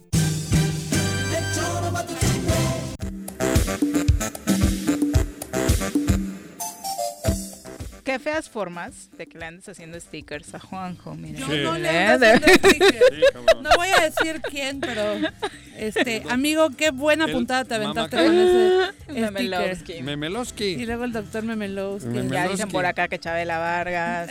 Ah, Chabela Vargas. look, ajá. Un poco, lo traía más cortito, doña Chabela, ¿no? De Sí, hecho, sí, ella sí estaba Sí, más. Ya no tenía pelo. Joaquín cabrón. Galacio Palma, un abrazo. Edgar Fuentes, César Salgado, regidor, un abrazo. Dice Juanji, ¿dónde Eh. Dejaste el suéter ahora? Ah, Eh, no, en el todos coche. los días lo trae. Sí, ¿eh? en el coche, en Ya el sabes, coche. César, que nunca lo suelta. No, no, lo tengo en el coche. Vero García, también un abrazo y lo para voy a ti. traer porque ya estoy cagado de frío. acá, ¿no? Eduardo Maigre, saludos. Ahí está, Dice Maigre. saludos con afecto, Jolines. Eso, ching. Jolines es. eh, saludos, chingado. Ah, Jolines, ok. chingado. Sí, más o menos. Leti Gutiérrez, un abrazo. Te manda especiales Leti. saludos. La Leti ¿Dónde también. anda la Leti, cabrón? Leti. Te extrañamos mucho. mucho. Pero los libros. Entrándole ¿qué, a lo del bordado, Ya se me ha olvidado ahora, Juan López dice, Juanjo, Eh. bueno, dice, el español habló breve y sustancioso. Origel es un hablador igual que él, me parece que dice eso porque lo- los polos iguales se rechazan. A ver, ¿qué dije? Yo dije que yo soy un hablador, porque hablo. Pero yo, cuando. Ay, qué básica. No, lo dije, cabrón. Concepción, ¿no? Pero es que no me aclara- Porque fumo. No, pues a huevo. Claro, ¿no? Pero yo hablo al micrófono y ese güey también. Yo no puedo presumir de que soy un eh, científico chingón. No, no, por El doctor Memelowski Ese- era científico, ¿no? ese güey está igual. Sí puede, sí Sí, puede. Digo. No, eso lo dije yo. Pero yo, como hablador, lo que tengo que hacer es cuidar de no hacer lo que él ha hecho. Estas tonterías, claro. La tontería que ha hecho él. Yo estoy diciendo que yo me formo en la cola que me digan para que cuando me toque mi, mi- mi- mi día me pongan la vacuna. Y también lo dije ayer. Y me voy a poner la vacuna que me diga el gobierno del país. No le voy a ver la etiqueta. Más claro, cabrón. Y también dije que el que quiera ponérsela en Honolulu que se la ponga, pero que no venga a humillar aquí. Eso es todo. Es correcto. Y hablo. Y soy hablador. Bueno, también... Pero ese güey es hablador, pero lo que quiso hacer es daño.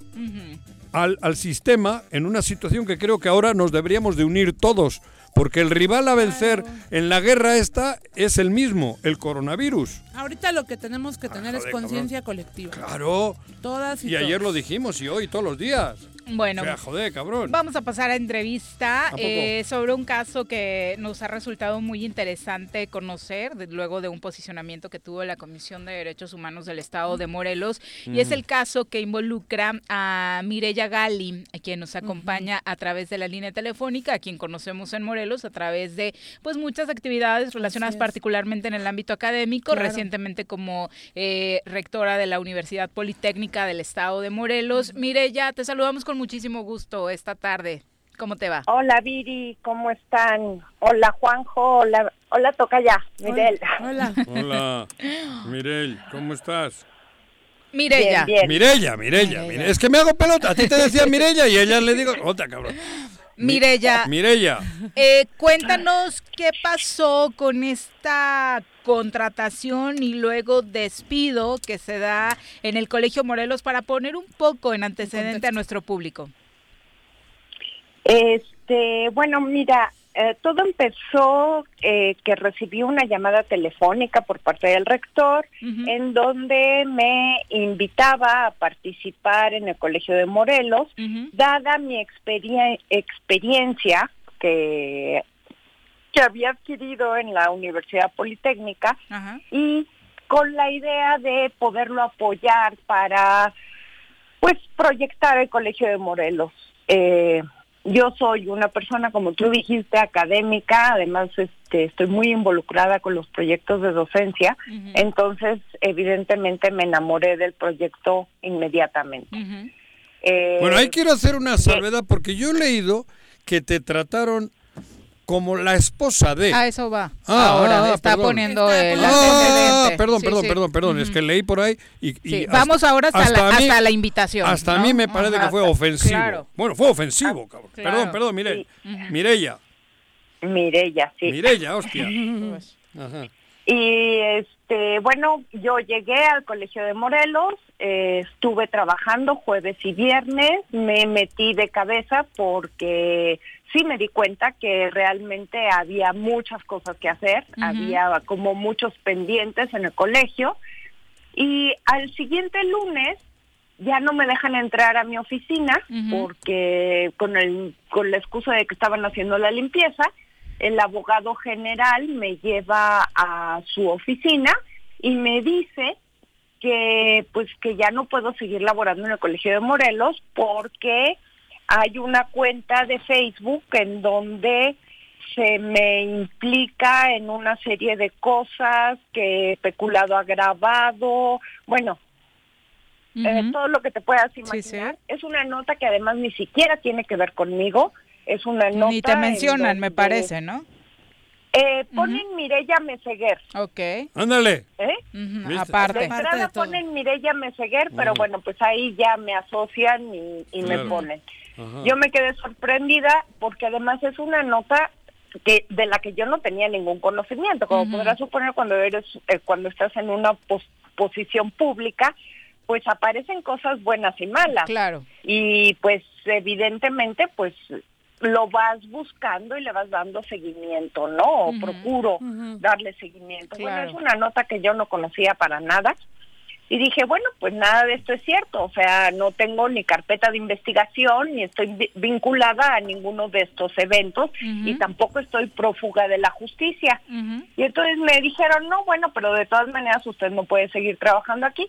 Bueno, entonces me pidieron que me esperara en un aula, no me encerraron, o sea, no, no me secuestraron, pero, Pero me aislaron de toda la comunidad durante dos horas. ¿Sola? Y- Bueno, ¿Dos horas? o sea, independientemente de todo, eh, fue violencia. Al final me parece que el retenerte de esa manera es una, una, es una suerte de violencia, ¿no?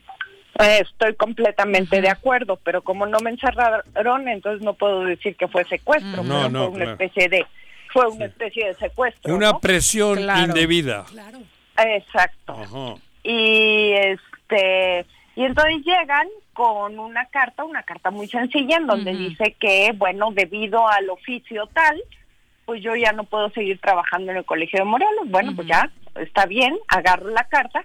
Pero dije, bueno, quiero ver el oficio, el oficio en el cual está sustentado el hecho de que yo no puedo seguir trabajando. Claro. Bueno, ahí es que empieza, empie- es un documento de dos hojas basado en una nota de Facebook y basado en un artículo que la Suprema Corte de Justicia en el año 2004 tuvo que escribir para poder resolver un caso particular que se llama hechos notorios. O sea, ni siquiera está en la ley. Entonces, fundamentado en eso, me dicen que soy mentirosa, deshonrosa, que nunca hablé con la verdad. Que, Pero me, me dicen que- quién, quién firmaba esa grosería. ¿O cómo? Ah, el rector, la firmó el rector, ¿El esa carta la firma el rector. Ajá. En la carta donde me insultan sistemáticamente, ajá, la firma el rector. ¿Quién La es? carta de renuncia, de, de revocación de man- del, del nombramiento, la firma el abogado general. Que él es el que, el que ejecuta todos estos actos de violencia. Pues mira, bueno, bueno. Sí, Sí, la escuchamos. la escuchamos. Ah, Este, mira, no me consta, pero yo me imagino que es el abogado general el que hace. Sí, es el que me invita y el que me dice que por esa nota yo ya no puedo seguir trabajando. Ajá. Sí, es el abogado general. Joder, a mí si me agarran por las notas de Face, tengo cuatro No, condenas pero- de muerte pero, o y- sea, y, y además- tres, tres cadenas Una, perpetuas. una- una institución, una institución de ese nivel, ¿no? No. Que Por te, por te eso digo. que lo agarro yo y te imputo, ¿no? Pero una institución de ese sí. nivel, una institución de ese nivel es, Ah. imputar. es un chiste mal hecho. Ah, no, esto es... Bueno, pero lo que viviste... Vamos, Muy es- es- fuerte, humillante, mire. Es humillante. No, fue terrible, fue fue terrible. Mira, ¿De, de quién Me- depende este- esta despon- madre, este Morelos? ¿De quién es eso? ¿El colegio El de Morelos? el colegio Pues de Morelos depende del depende del gobierno del del Estado. Ah, cabrón, empieza por ahí. Joder, cabrón. Ah, no sabía. Sí, sí, sí. Creí que era algo privado. Es el No. de- depende de estos, de las pirañas. De la Claro. administración estatal. Ay, mire Sí, ya, sí. mire ya, ahora, ahora ya, ya, ya sigue, sigue con la sí, narración, sí. cabrón. Oh, joder. Creí que era algo, de verdad, Colegio Morelos, yo decía, puta, alguna privada, alguna institución privada, No, pero... es que justamente por No, eso. no, de o verdad, sea, no estoy Por eso es tan grave la violencia institucional, ¿no? O pero sea, si viene de claro. ellos, no, mire ya. ¿qué No, y aquí, por supuesto que encuadra y no queda ningún duda la violencia de género. Es Joder. claramente juzgar a Mireya Ah. por actos en los que ni siquiera estuvo involucrada, en actos que ni siquiera sabemos si han logrado comprobar, en una nota de Facebook, cambiándote el apellido, diciéndote la esposa de, Así o es. Sea, todo, todo encuadra para esto y por eso la Comisión de Derechos Oh. Humanos emitió una resolución. Compártenos cuál fue, Mireya. Eh, pues mira, la, la, la Comisión de Derechos Humanos se metió a fondo en el caso, cosa que yo les agradezco muchísimo. Eh, analizaron todos y cada uno de los puntos de, eh, de la queja que yo puse y de lo que presentaron los del Colegio de Morelos como justificación. Ok.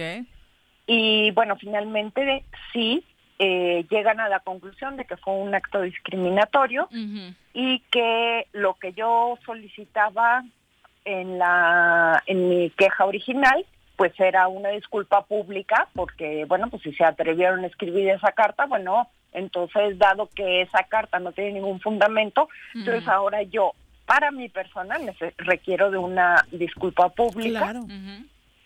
y este La, la emitieron, eh, hay un comunicado un por ahí del colegio, ¿no? carta. Eh, el colegio responde a, a la recomendación de derechos humanos, en donde derechos humanos me da toda la razón.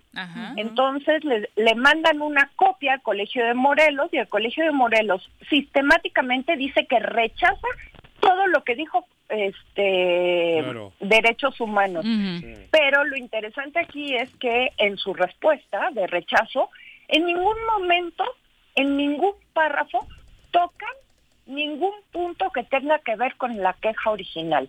Todo es el código de ética, todo todo se va por la corrupción que hubo en las administraciones anteriores, Claro. por la Claro. Comisión de Derechos Humanos que se excedió, pero nunca dicen si lo que me dijeron estaba bien, si este a- algo que yo les hubiera podido probar o no probar, porque además nunca me dieron la oportunidad ni siquiera de demostrar que esa nota era falsa, ¿no? Claro. Ajá. Y todo va a va quedar así. Mireya, sabiendo de dónde viene, te engrandece lo ocurrido, otra vez más. Porque viniendo de estos sinvergüenzas, creo yo que está claro para todo el mundo que estás por arriba del bien y del mal, cabrón. Es. Y te lo digo de corazón. Pero también Pero hay que luchar, hay que luchar. esta, No, no, estoy de acuerdo. parece Terrible, Hay un que luchar. rector- un rector que firme algo así y se medio desdiga, pero pero, a la ¿quién vez es ese güey? Pero quien sea. A ver, No, estamos hablando eso. de una de las Sí, que estoy de instituciones a mi acuerdo. gusto con más prestigio o menos desprestigiadas como para que que como para que esto suceda y se quede nada más así. A mí me parece que además de la disculpa pública, por supuesto, a ti Mireya tiene que haber una eh, una reconfiguración y una disculpa pública general porque una institución de esta envergadura no se puede permitir ese tipo ni de funcionarios al interior ni de actos porque estamos hablando de violencia de género Claro. y de una violencia, yo te lo decía hace un momento, o sea, a mí me parece que no nada más es la carta lo que te violenta, sino todo el proceso caso, ¿no? Que se armó a partir de, de esta supuesta intervención con el abogado o con quien fuera. Entonces no puede ser que una institución así, pues nomás se quede en el voy a emitir una carta, a decir que no me interesa o a desdecir lo que, lo que señala derechos humanos y nada más. Okay. Mira, lo que acabas de decir este me parece interesantísimo y te voy a confesar una cosa. A mí me costó mucho trabajo el poder empezar con este proceso porque estaba de por medio de una institución educativa y si en algo creo yo es en la educación, en la educación además pública. Entonces, eh, esa parte me tenía muy frenada porque decía, es que yo bajo ningún concepto quiero hacerle daño a la institución. Pero entonces caigo en que el problema no es la institución, que lo que yo pudiera hacer iba a salvar a la institución, porque no puede ser que dos personas que se ostentan como doctores en derecho sean capaces de redactar una carta en esos términos Así sin es. además sin haber hecho ninguna investigación, cuando además el Colegio de Morelos es un centro de Así investigación. es, O sea, Ese es el absurdo, ¿no? Totalmente. Oye, también déjame comentar Sí. que finalmente sí publicaron la disculpa. Se publicó la disculpa, salió este miércoles, publicada en un diario de circulación estatal. Y este La estoy- era publicarla en un medio, eh, Mirella, eh, digo, porque estoy buscando en sus redes sociales y no... No, Ahí en- no está, En, la- ajá. en sus redes sociales no la han publicado, Ajá. nada más la publicaron en un periódico en la página 8 hasta abajo, Ok. con letra chiquita. Ujú, Sí, me Ah. imagino. ¿En qué medio? Digo, ¿en qué periódico? El, No supe en fue el diario. Ok. Ah, qué raro. En el diario. Qué raro. Ok. Y este la publicaron, pero bueno, sí hacen una disculpa y bueno, dicen que ya ellos ya no van a volver a incurrir en eso. Y luego bueno, pues hacen toda una propaganda de un curso que van a que van a dar sobre eh, discriminación en el centro, ¿no?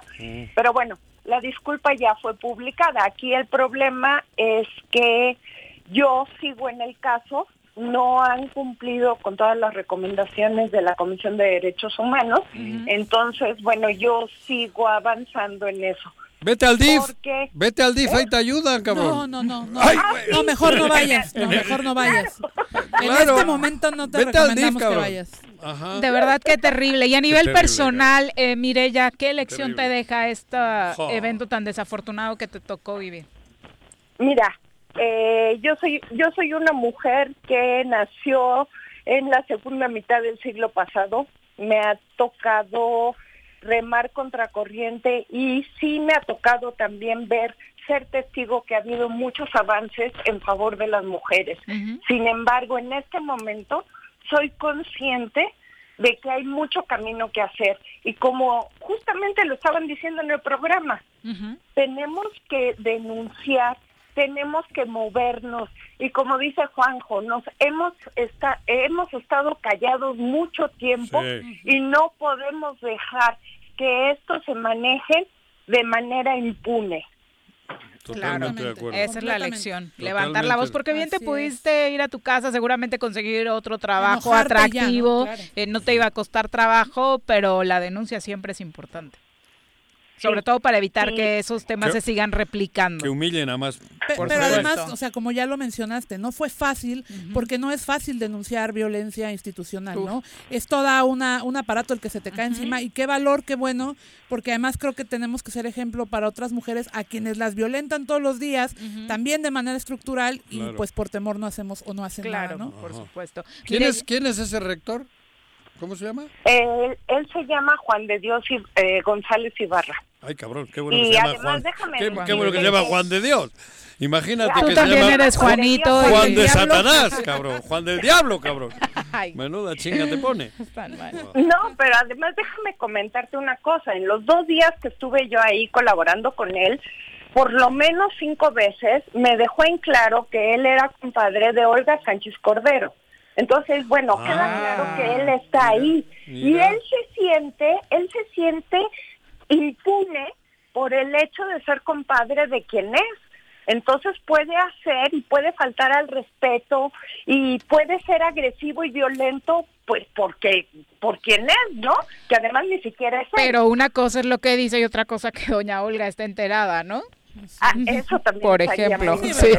¿no? No Por que supuesto. como- soy comadre de Kamala Es como- Harris, nadie le va a ir a preguntar. Es como alguno de que yo conocí aquí que siempre decía que era amigo de Peña Nieto, güey. Ah, sí, lo ¿Te acuerdas, recuerdo, cabrón? sí, Y hasta que lo corrieron.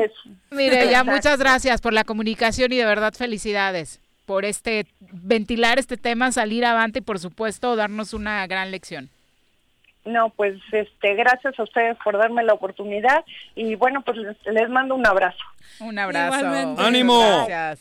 ¡Ánimo! Bueno, qué cosa. ¿no? Pero sabes que ahora veo con mucha más claridad que institucionalmente también esta violencia que ejercen las, los funcionarios del gobierno del estado, o sea, traspola hasta las instituciones, ¿no? Pues tú puedes cometer violencia contra una mujer y entonces menoscabarla, invisibilizarla, porque esto que hacen de la de, de la disculpa pública en un diario en tamaño chiquito es para invisibilizar el problema que hay, ¿no? Claro. O sea, qué tristeza que estemos llegando a este grado y sí no estemos haciendo mucho al respecto. Vámonos a clase de historia. Tenemos hoy, por supuesto, pero antes le mandamos mensaje y saluditos a Virginia Colchado y a Jorge Armando Arroyo. Jorge Armando, como siempre, muy participativo, dice sobre el tema de Origel.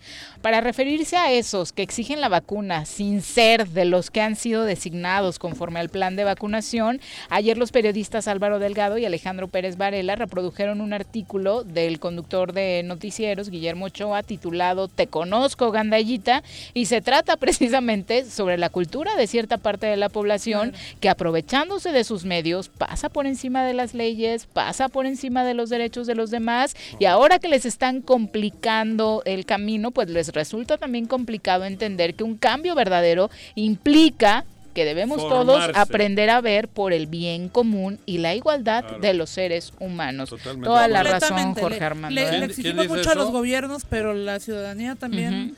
¿Cuándo Y me a gusta la frase. Ahí viene ¿Cuántos la- gandallitos conocemos? No, No, pues Pero la, para todo, desde la mordida, la mordida es derivada de la de la Claro, gandallez. sí, Claro. por. Porque de creer que Uno y una otro. lanita. O sea, Claro. Perdón por lo que voy a decir, pero no hay pedo. Me paso el alto, pago 50 pesos. y Claro. igual, ¿no? Ujú. Claro. Y entonces así vamos replicando Eso. hasta que ese Y gandallismo así se ha hecho chiquito ya un modo de se hace vida. enorme. ¿no? Claro. O luego el gandalla es el que llega justamente a los espacios donde hay más y, ahí Y es donde peor empieza. tantito. Claro. ¿No? Sí, porque los hay en todos lados. Claro. sí, sí. a verlos los hay. Completamente. 2 con 33, clase de historia. Repasando el pasado con el maestro José Iturriaga de la Fuente en el Choro Matutino. Mi querido Pepe, ¿cómo te va? Muy buenas tardes. Muy bien, Viri, muchas gracias. Y a ustedes, Viri, Juanjo, Mirel. Iturriaga, Bien. Muchas gracias. Iturriaga, querido, ¿cómo estás? Bastante bien, aquí bueno. este, listos sobre nuestra plática. Por desgracia, sigue siendo muy actual nuestro tema de las epidemias en México. Uy, ¿qué- ¿En qué año vamos a ir hoy, Pues ahora vamos a ver las dos epidemias que coincidieron con la década de la Revolución Mexicana. Estoy refiriéndome al tifus de 1915 y a la mucho más conocida influenza de 1918. Eh, eh, son dos datos aislados como botones de muestra. Uno se refiere al tifus. Solamente en el Panteón de Dolores, allá en la Ciudad de México, este panteón civil que está ah, de arriba, digamos, del bosque de Chapultepec, solamente en el primer semestre de 1915 hubo 9.788 entierros. Estamos hablando de un semestre y de un panteón. La Ciudad de México ya tenía varios panteones en 1915. Digamos que cada alcaldía, lo que ahora son alcaldías, tenía sus panteones. Entonces, este, esta cifra, bueno, nos da idea de la mortandad que hubo. Pero fíjense en esto de la politización de las epidemias, lo que decía un periódico de la época que se llamaba El Demócrata, allá en la Ciudad de México. En la cita son tres renglones textuales, dice así, el tifo toma proporciones alarmantes.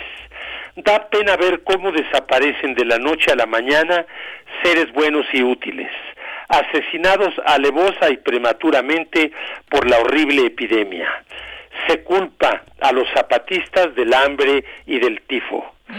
Bueno, aquí lo pone como que se lava las manos el periódico y suelta el dato eh, haciéndose el oxiso, pero la verdad es que esto es una infamia, porque realmente sí, claro, eh, en ese 1915, bueno, es cuando hay zapatismo eh, cercano a la Ciudad de México, a Puebla, en fin, yo creo que esto no hace falta más comentario que decir el que es vergonzoso, bueno, cuando se quiere eh, politizar una tragedia de estas, tragedia por lo demás completamente natural. Eh, eh, anticipemos de una buena vez algo que de alguna forma nos lleva a mi libro de historia de las epidemias en México, pues es que la pandemia que estamos sufriendo para nada es la primera, ni, ni por desgracia va a ser la última. Claro. La, la historia del mundo y la historia de México es una sucesión de epidemias cuyo nivel a veces llega al de pandemia cuando cubren varios países. Pero pasemos, si quieren, rápidamente a la influenza de 1918, que le llamaban influenza española. En primer lugar, pues no solo fue en España, sino que fue mundial. Y recordar que la palabra influenza referida a esa enfermedad gripal, digamos así, o de vías respiratorias, y viene del italiano influenza, porque se pensaba, eh, no en 1918, pero en siglos atrás, y la costumbre del nombre quedó, se pensaba que esa enfermedad venía por influencia de los astros. La influenza le pusieron los italianos, la palabra es precisamente en ese idioma. Bueno, pero... La esta- influenza para Juanji. Eso. La influenza. Con Z. La- Con sí, Z. la influenza, claro. Eh, también déjenme leer una pequeña cita de un periódico carrancista que es eh, de ese mismo año, de 1918, donde dice algo igualmente vergonzoso que lo que leí hace un momento. Dice este periódico, la influenza española continúa en su obra pacificadora en Morelos. El mal estaba acabando con partidas completas de zapatistas. La influenza ha hecho una verdadera labor de pacificación, aunque en verdad ha llegado con tanto empuje que no solo ha terminado con las partidas de rebeldes, sino que ha establecido en los pueblos ahora abandonados la paz de los sepulcros. Bueno, eh, pues ya creo que sobra a- agregar otro comentario, este, eh, pero sí redondear con algo que pasó en Puebla y algún historiador de la época, algún cronista de la época, se refería a la iglesia metodista que estaba, no sé si esté todavía, allá en la ciudad eh, capital de Puebla. Dice, "Eh, las autoridades de esta iglesia los tranquilizaban a los fieles diciendo que la epidemia no llegaría a ellos por reunirse en los servicios religiosos e incluso impulsaban a sus adeptos a que participaran con cualquier tipo de, ayuda. Desde luego, el Colegio Metodista de Puebla se vio invadido por la enfermedad. Pues sí, claro Obviamente. No no quiero decir que Dios los castigó, pero bueno, pues este sí se vio muy claramente a dónde llegaba su ignorancia o fanatismo, ¿verdad? Por supuesto. Así que este bueno, pues estamos ya eh, eh, en pleno siglo XX y si quieren continuamos el próximo viernes porque el siglo da para varias sesiones muy interesantes en la medida en que se van acercando cada vez más a lo que estamos viviendo. Acuérdense ustedes que la influenza es de origen animal, es decir, es un virus que pasó de las aves, eh, probablemente las gallinas, a los cerdos, eh, mutando el virus y luego también mutó de los cerdos a un virus que ya eh, atacó a los seres humanos. Entonces, estas enfermedades que tienen un origen animal, los científicos les llaman zoonosis. Precisamente eso quiere decir una enfermedad humana, pero de origen animal. Y la influenza, pues es la primera de las más famosas que tiene esa característica. Lo que estamos viviendo hoy en día en el COVID y las últimas más graves enfermedades que ha vivido el planeta, todas son por zoonosis. y esto nos lleva, y ya profundizaremos en ello, a una conclusión de la mayor importancia, que el origen de todo esto es la, el desequilibrio del medio ambiente que estamos provocando al depredarlo. Exactamente, esa es la gran lección de todos estos eventos tan desafortunados y con escenas tan terribles. Ahora que mencionabas lo de los cementerios, Pepe, justo las notas ya de esta semana ante el alza en el número de decesos es que hay lugares en México donde los panteones ya no están siendo suficientes. Así es. Claro. Mm. Claro, el- en las epidemias del siglo XIX, este mismo fenómeno eh, llevó a que los panteones que eran exclusivamente religiosos, es decir, estaban o en el atrio de las iglesias o anexos a las iglesias, pues los rebasó por completo la capacidad de estos lugares y entonces empezaron ya los panteones civiles, eh, que ya con las leyes de reforma fue algo absolutamente ya obligatorio y formal.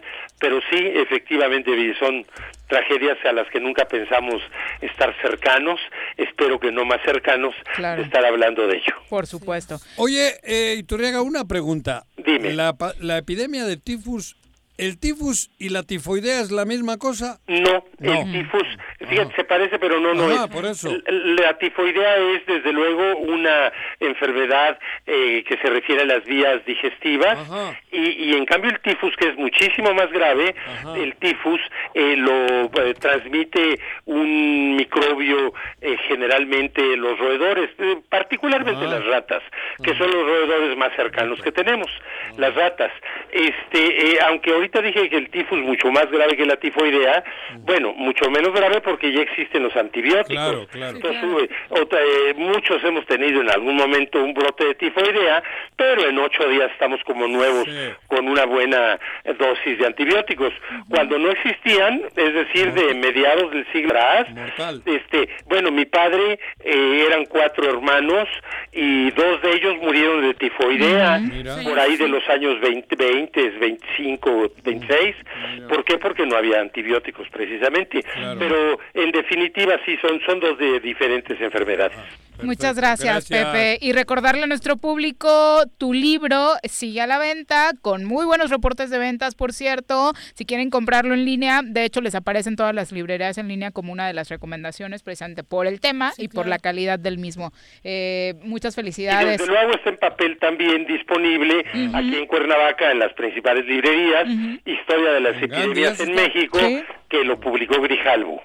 Oye, y además creo que no estuviste el día que Pepe, nosotros comentando, creímos que iba a trabajar en las ventas de este libro y enfocarse todo el año a difundirlo y demás. No, ya está con el otro, ¿sabes? sí, es Cabrón. impresionante. Bueno, es que nomás eso me dedico, qué chiste. Sí, ¿verdad? Gracias, Pepe. A Buenas tardes. un abrazo, hasta luego. 2 con 43. Eso también es como codependencia. No, es ¿Codependencia, con- crees? No, No, ¿Qué? yo creo que lo No, de escribir es que codependencia escribir no. no. Workaholic, ¿no? Sí. pero, cabrón, es- pero no es bueno, pues, codependencia, es- cuando trabajas en tu pasión, no es trabajo. Entonces, Exacto. si le gusta, y es- además lo hace increíblemente bien. Ahí, Ah, está, sí. ahí están los reportes de ventas de este libro, Sí, ¿no? Entonces, impresionantes, Con por pasión todo queda mejor. Todo con pasión es Ot- mejor, claro. 2 con 43. Sí, Regresamos. Ay. Un día como hoy. 29 de enero de 1824. Tabasco se constituye como uno de los primeros 14 estados de México.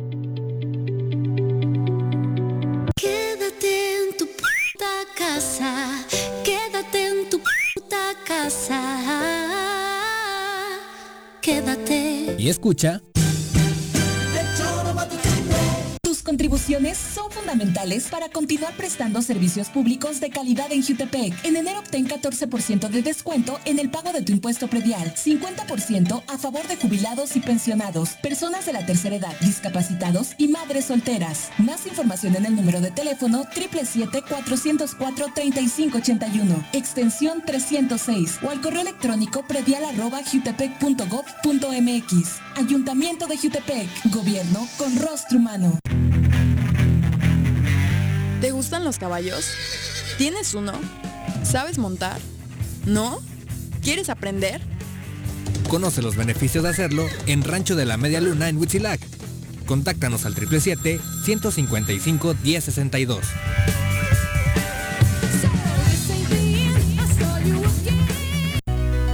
En Morelos las y los diputados trabajan por leyes con justicia social y de beneficio para todos. A partir de este año, las actas de nacimiento no pierden vigencia, así que ya no tendrás que gastar más para realizar tus trámites. Con acciones como esta, Morelos avanza. 54 legislatura. Congreso del Estado de Morelos. Cafetería, tienda y restaurante Punto Sano. Contamos con comida vegana y vegetariana, porque nos preocupamos por tu salud. Ven y conoce nuestros productos orgánicos y suplementos alimenticios, al interior de Plaza Andrómeda, local 19, en calle Pericón, Lomas de la Selva. Contáctanos al 372-3514 o búscanos en Facebook como Punto Sano Cuernavaca. 11 y recibe 12 meses de servicio de agua potable en Jutepec. En enero obtén 50% de descuento en recargos, gastos de cobranza y limitaciones de meses vencidos. La campaña aplica para tomas habitacionales y residenciales. Más información de la campaña en el número de teléfono 777-319-0082. Ayuntamiento de Jutepec. Gobierno con rostro humano. Quédate en casa. Quédate en casa. Quédate en casa. Quédate en casa. Quédate, quédate, quédate. Y escucha.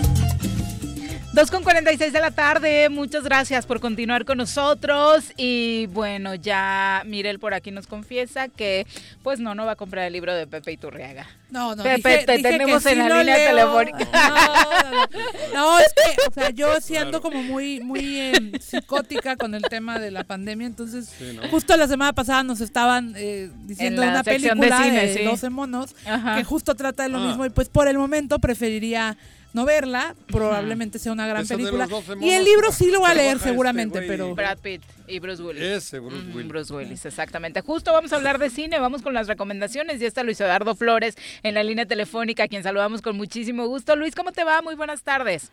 ¿Qué tal? Buenas tardes, ¿todo bien por acá? ¿Qué tal ustedes? Muy bien, muy bien. No, ya escuchaste, no pudimos convencer a Mirel de ver 12 monos. No pasa nada, en algún momento cuando se sienta lista, que le eche un ojo. sí, sí, pero mientras escucho tu recomendación de hoy. Cuéntanos. Pues miren, hoy va a ser una recomendación particular, sobre todo me interesa hablar de un fenómeno que se está presentando en las redes sociales, del cual seguramente ustedes están enterados, pues que ahorita hay, para variar, en las redes sociales siempre hay polarización. Pero en esta ocasión la polarización se debe a dos personajes ficticios que están próximos claro. a enfrentarse Sí, en una sí. película en marzo. ¿Saben de quién estoy hablando? Sí. Godzilla. Contra King Kong. King Kong. contra King Kong. Entonces, está en todos lados, te metes en las redes y lo primero que ves es eh, todos estos meme. memes buenísimos. El meme de Bárbara de Regil es el mejor. Entonces, parece una fuente inagotable de memes y yo se lo agradezco. Eh, pero habría que darle al público un mayor contexto respecto a este enfrentamiento, respecto a estos dos personajes que son personajes emblemáticos del, del cine, pues de ciencia ficción, de aventuras. Eh, primero que nada comentar, para ponernos en contexto, pues que la película se estrena el 25 de marzo. Ok. ¿Estaba programada para cuándo, eh, Luis Eduardo? ¿Esta era la fecha inicial o se fue de las que se retrasó? Sé que la han estado moviendo. Ok. Honradamente no te sabría decir cuál fue el primer, eh, la primer fecha, pero sé que se, está- se había estado moviendo y por ahí leí hace rato que se va a volver a mover una semana, tan solo para Estados Unidos. El COVID desafortunadamente está complicando todo. Y bueno, lo primero particular de la película es que posiblemente se trate del primer eh, blockbuster del año que se estrene en una nueva, eh, en un nuevo esquema de, de estrenos que sería en salas y simultáneo en plataformas de streaming. Entonces, pues vamos a ver qué tal funciona la estrategia. Parece ser que a Warner le funcionó bastante bien con la última película de la Mujer Maravilla. Que sería en plataformas de cines, ¿no? Porque ya están abriendo todos los cines sus plataformas, ¿no? Pues, o sería como en sí, plataformas tipo En este caso sería la plataforma de HBO Max, Ah, muy bien. que es propiedad de Warner Bros. Ah, Oh, nos acaban de cambiar Así la contraseña. Que- Entonces, que de hecho esa plataforma no está en México, está HBO Ah, no está. Go, Ah, ok. Ah, sí, claro, sí, Ah, que solo es Go. como una versión más chica y el HBO Max tengo entendido que en Estados Unidos y otros países donde se encuentra empaquetan varias varios servicios de los cuales Warner es propietario. Uy. Mm. O sea que para nosotros no llegaría igual en plataformas, o sea, se- habría- habría ¿Hasta como- cuándo vamos a esperar? Pues habría que ver porque parece ser que llegaría entre la primera y segunda mitad, pues sí, no hay de otra, ¿no? Entre la primera y Ah, segunda mitad HBO Max. Pero bueno, eso ya está pu- seguramente tras el éxito de, de publicidad que ha sido Godzilla, yo creo que le van a meter velocidad y en una de esas, antes de la segunda mitad del año, ya la tendremos por acá. Oye, y digo, ya se sabe un poco de la sinopsis, prácticamente por qué se agarran a golpes. Sí, queremos saber el O chisme, sea, por favor. pues- Voy a, me voy a permitir citar un meme que está circulando donde está Pedrito Fernández eh, dubitativo, preguntándose por qué se- por qué traen bronca Godzilla y, King Kong. Mira, Todos nos preguntamos lo mismo, Ah. eh, Claro. así acostaditos, con los bracitos cruzados. Miren, hay mucha especulación al respecto, ¿no? Me parece fascinante todo lo que se está moviendo, los chistes, los memes.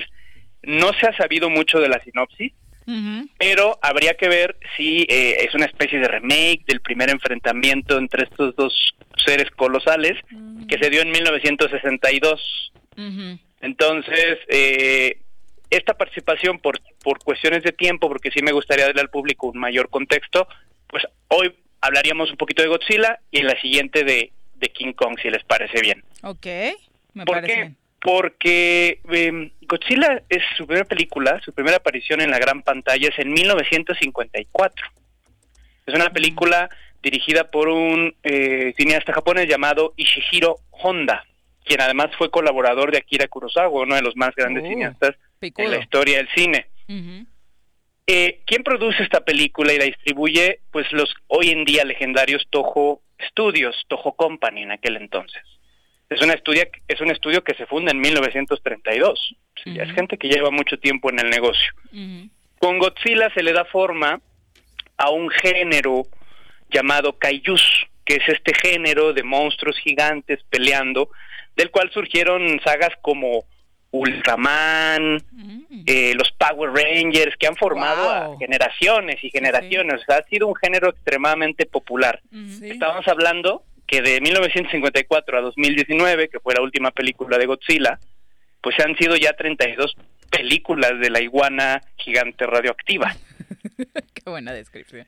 Entonces, es, es interesante. Algo que creo que vale la pena rescatar, porque no solo se trata de entretenimiento puro y llano, es que Godzilla es una gran metáfora de las monstruosas consecuencias de los ataques nucleares a Japón en la Segunda Guerra Mundial.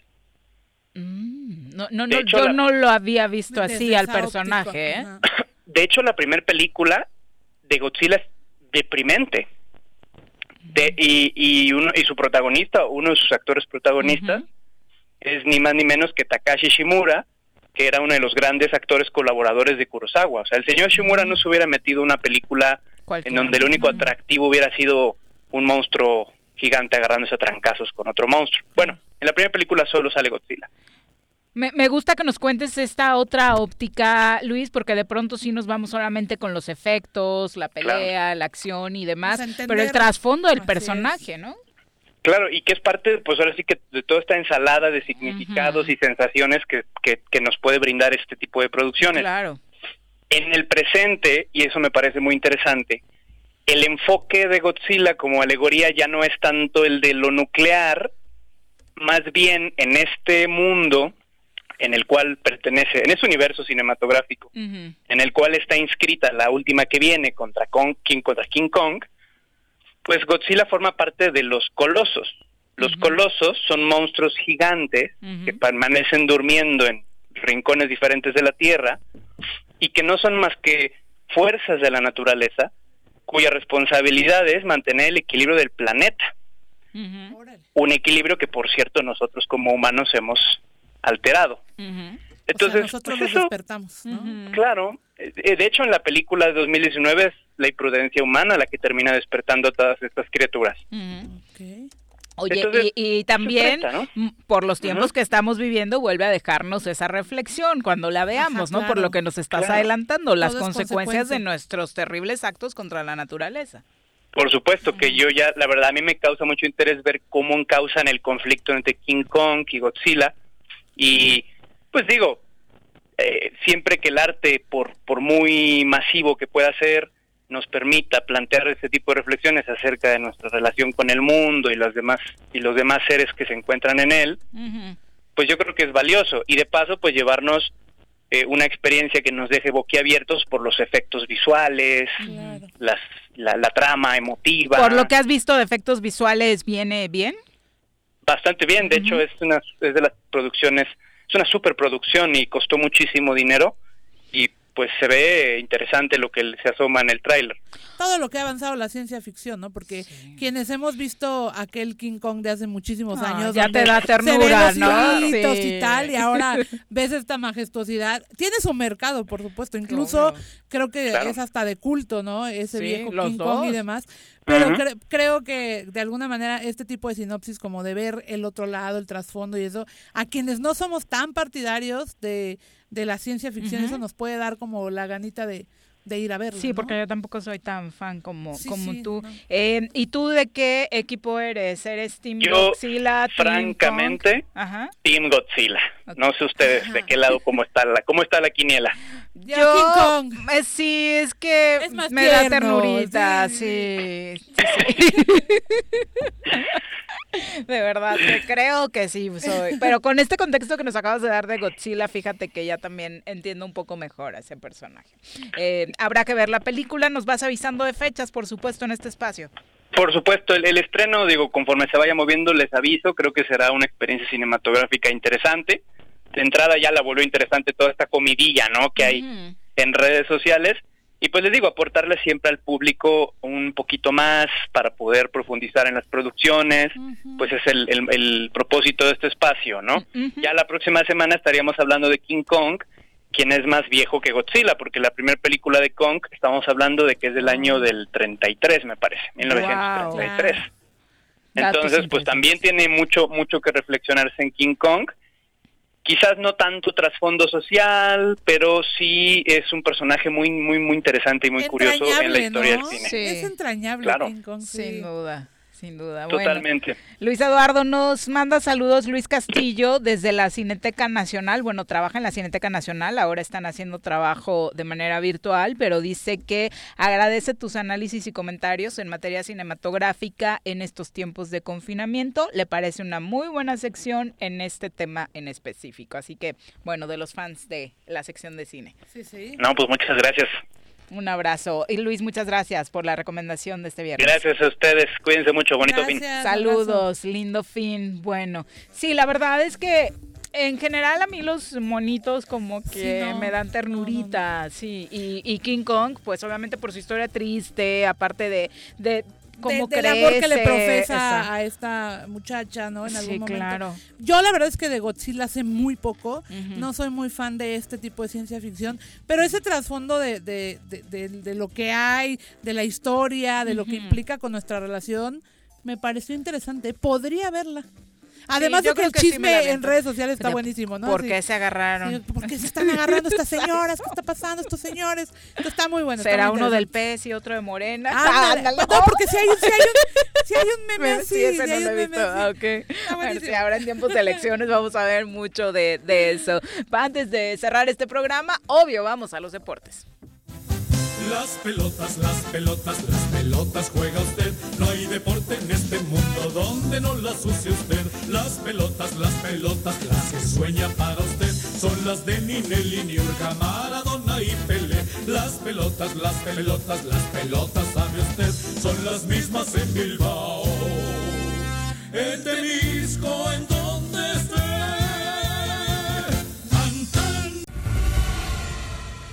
Mi querido Bruno, ¿cómo te va? Muy buenas tardes. Hola, buenas tardes, Viri, Mireli, saludos para todo el auditorio, todo muy bien. Un abrazo, Bruno. Oye, cuéntanos, hay, bueno, otra vez, me, me parece súper loco que ya la actividad de la Liga MX esté en jueves, como que no da mucho tiempo, ¿no? Sí, como que no da mucho tiempo, pero bueno, yo creo que Tigres también aprovecha para adelantar su partido por la situación del viaje que emprendieron esta misma mañana ya a Doha, Qatar, para afrontar ya el próximo jueves, precisamente muy temprano, 8 de la mañana, hora del centro de México, contra el equipo coreano del Ulsa y Hyundai, que también es como su gemelo, podríamos decir, de Corea en cuanto al escudo, y bueno, todos los memes y, y la polémica que se desató en, en redes sociales porque este equipo es muy, bueno, tiene un logo muy parecido al de, al de la escuadra de la U. Oye, finalmente se van cuando y no se van completos, ¿verdad?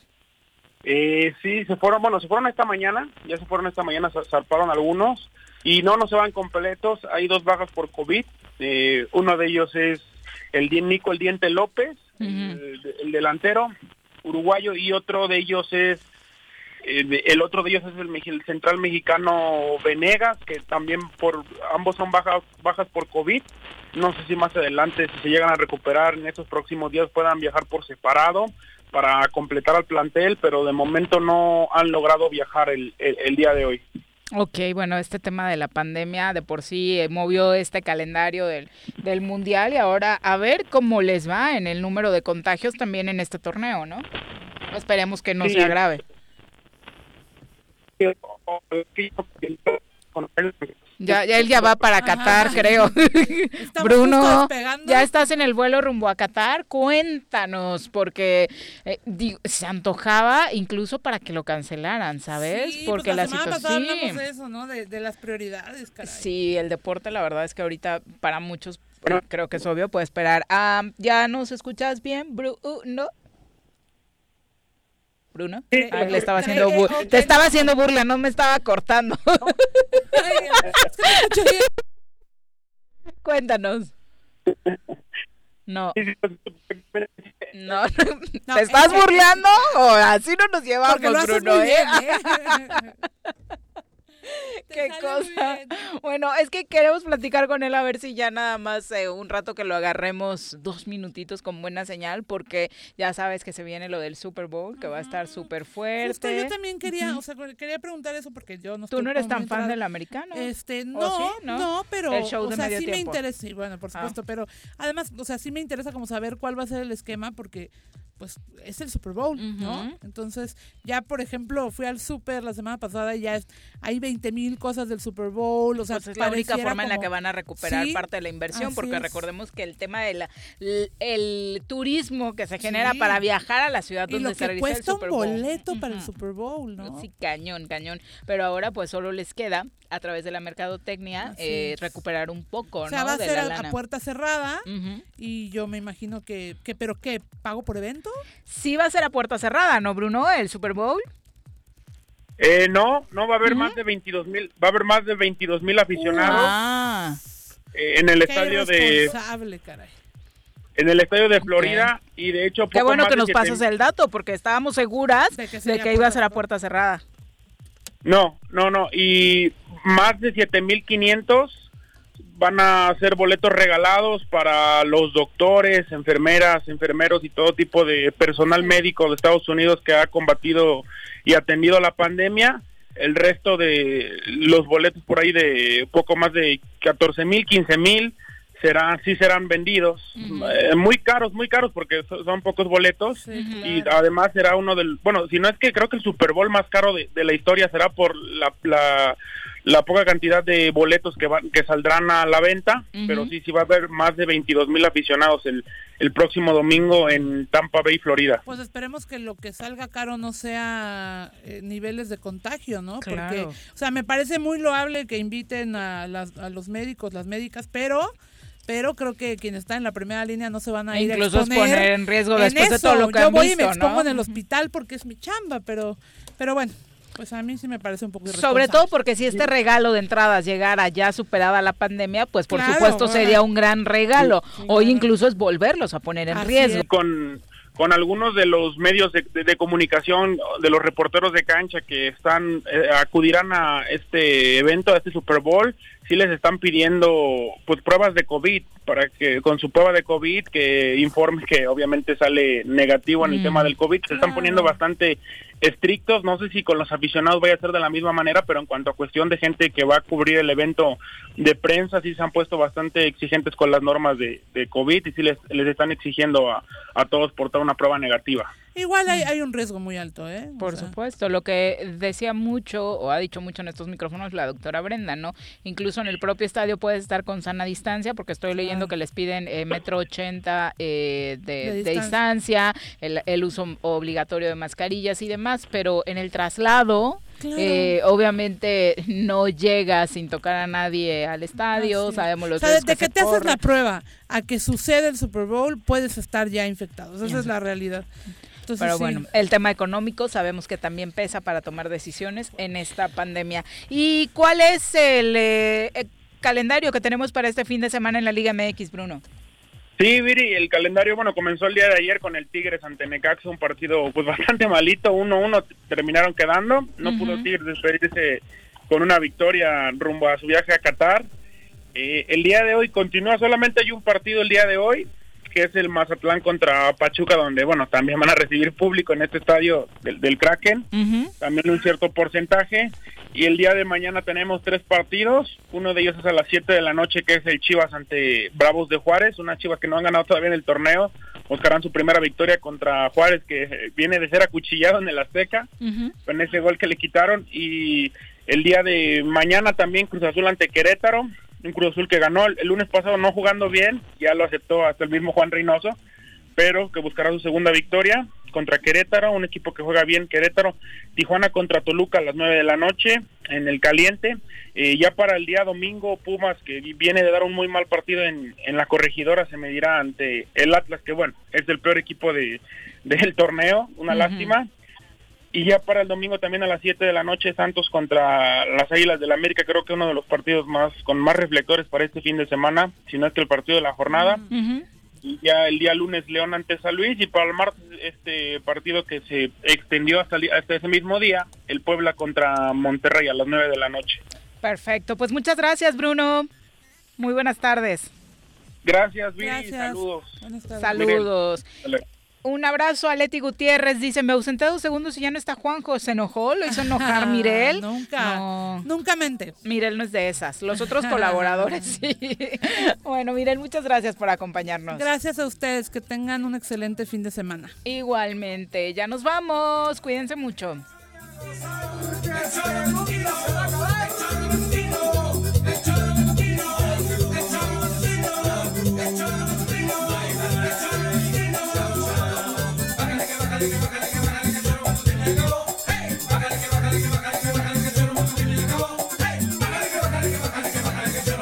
acabó.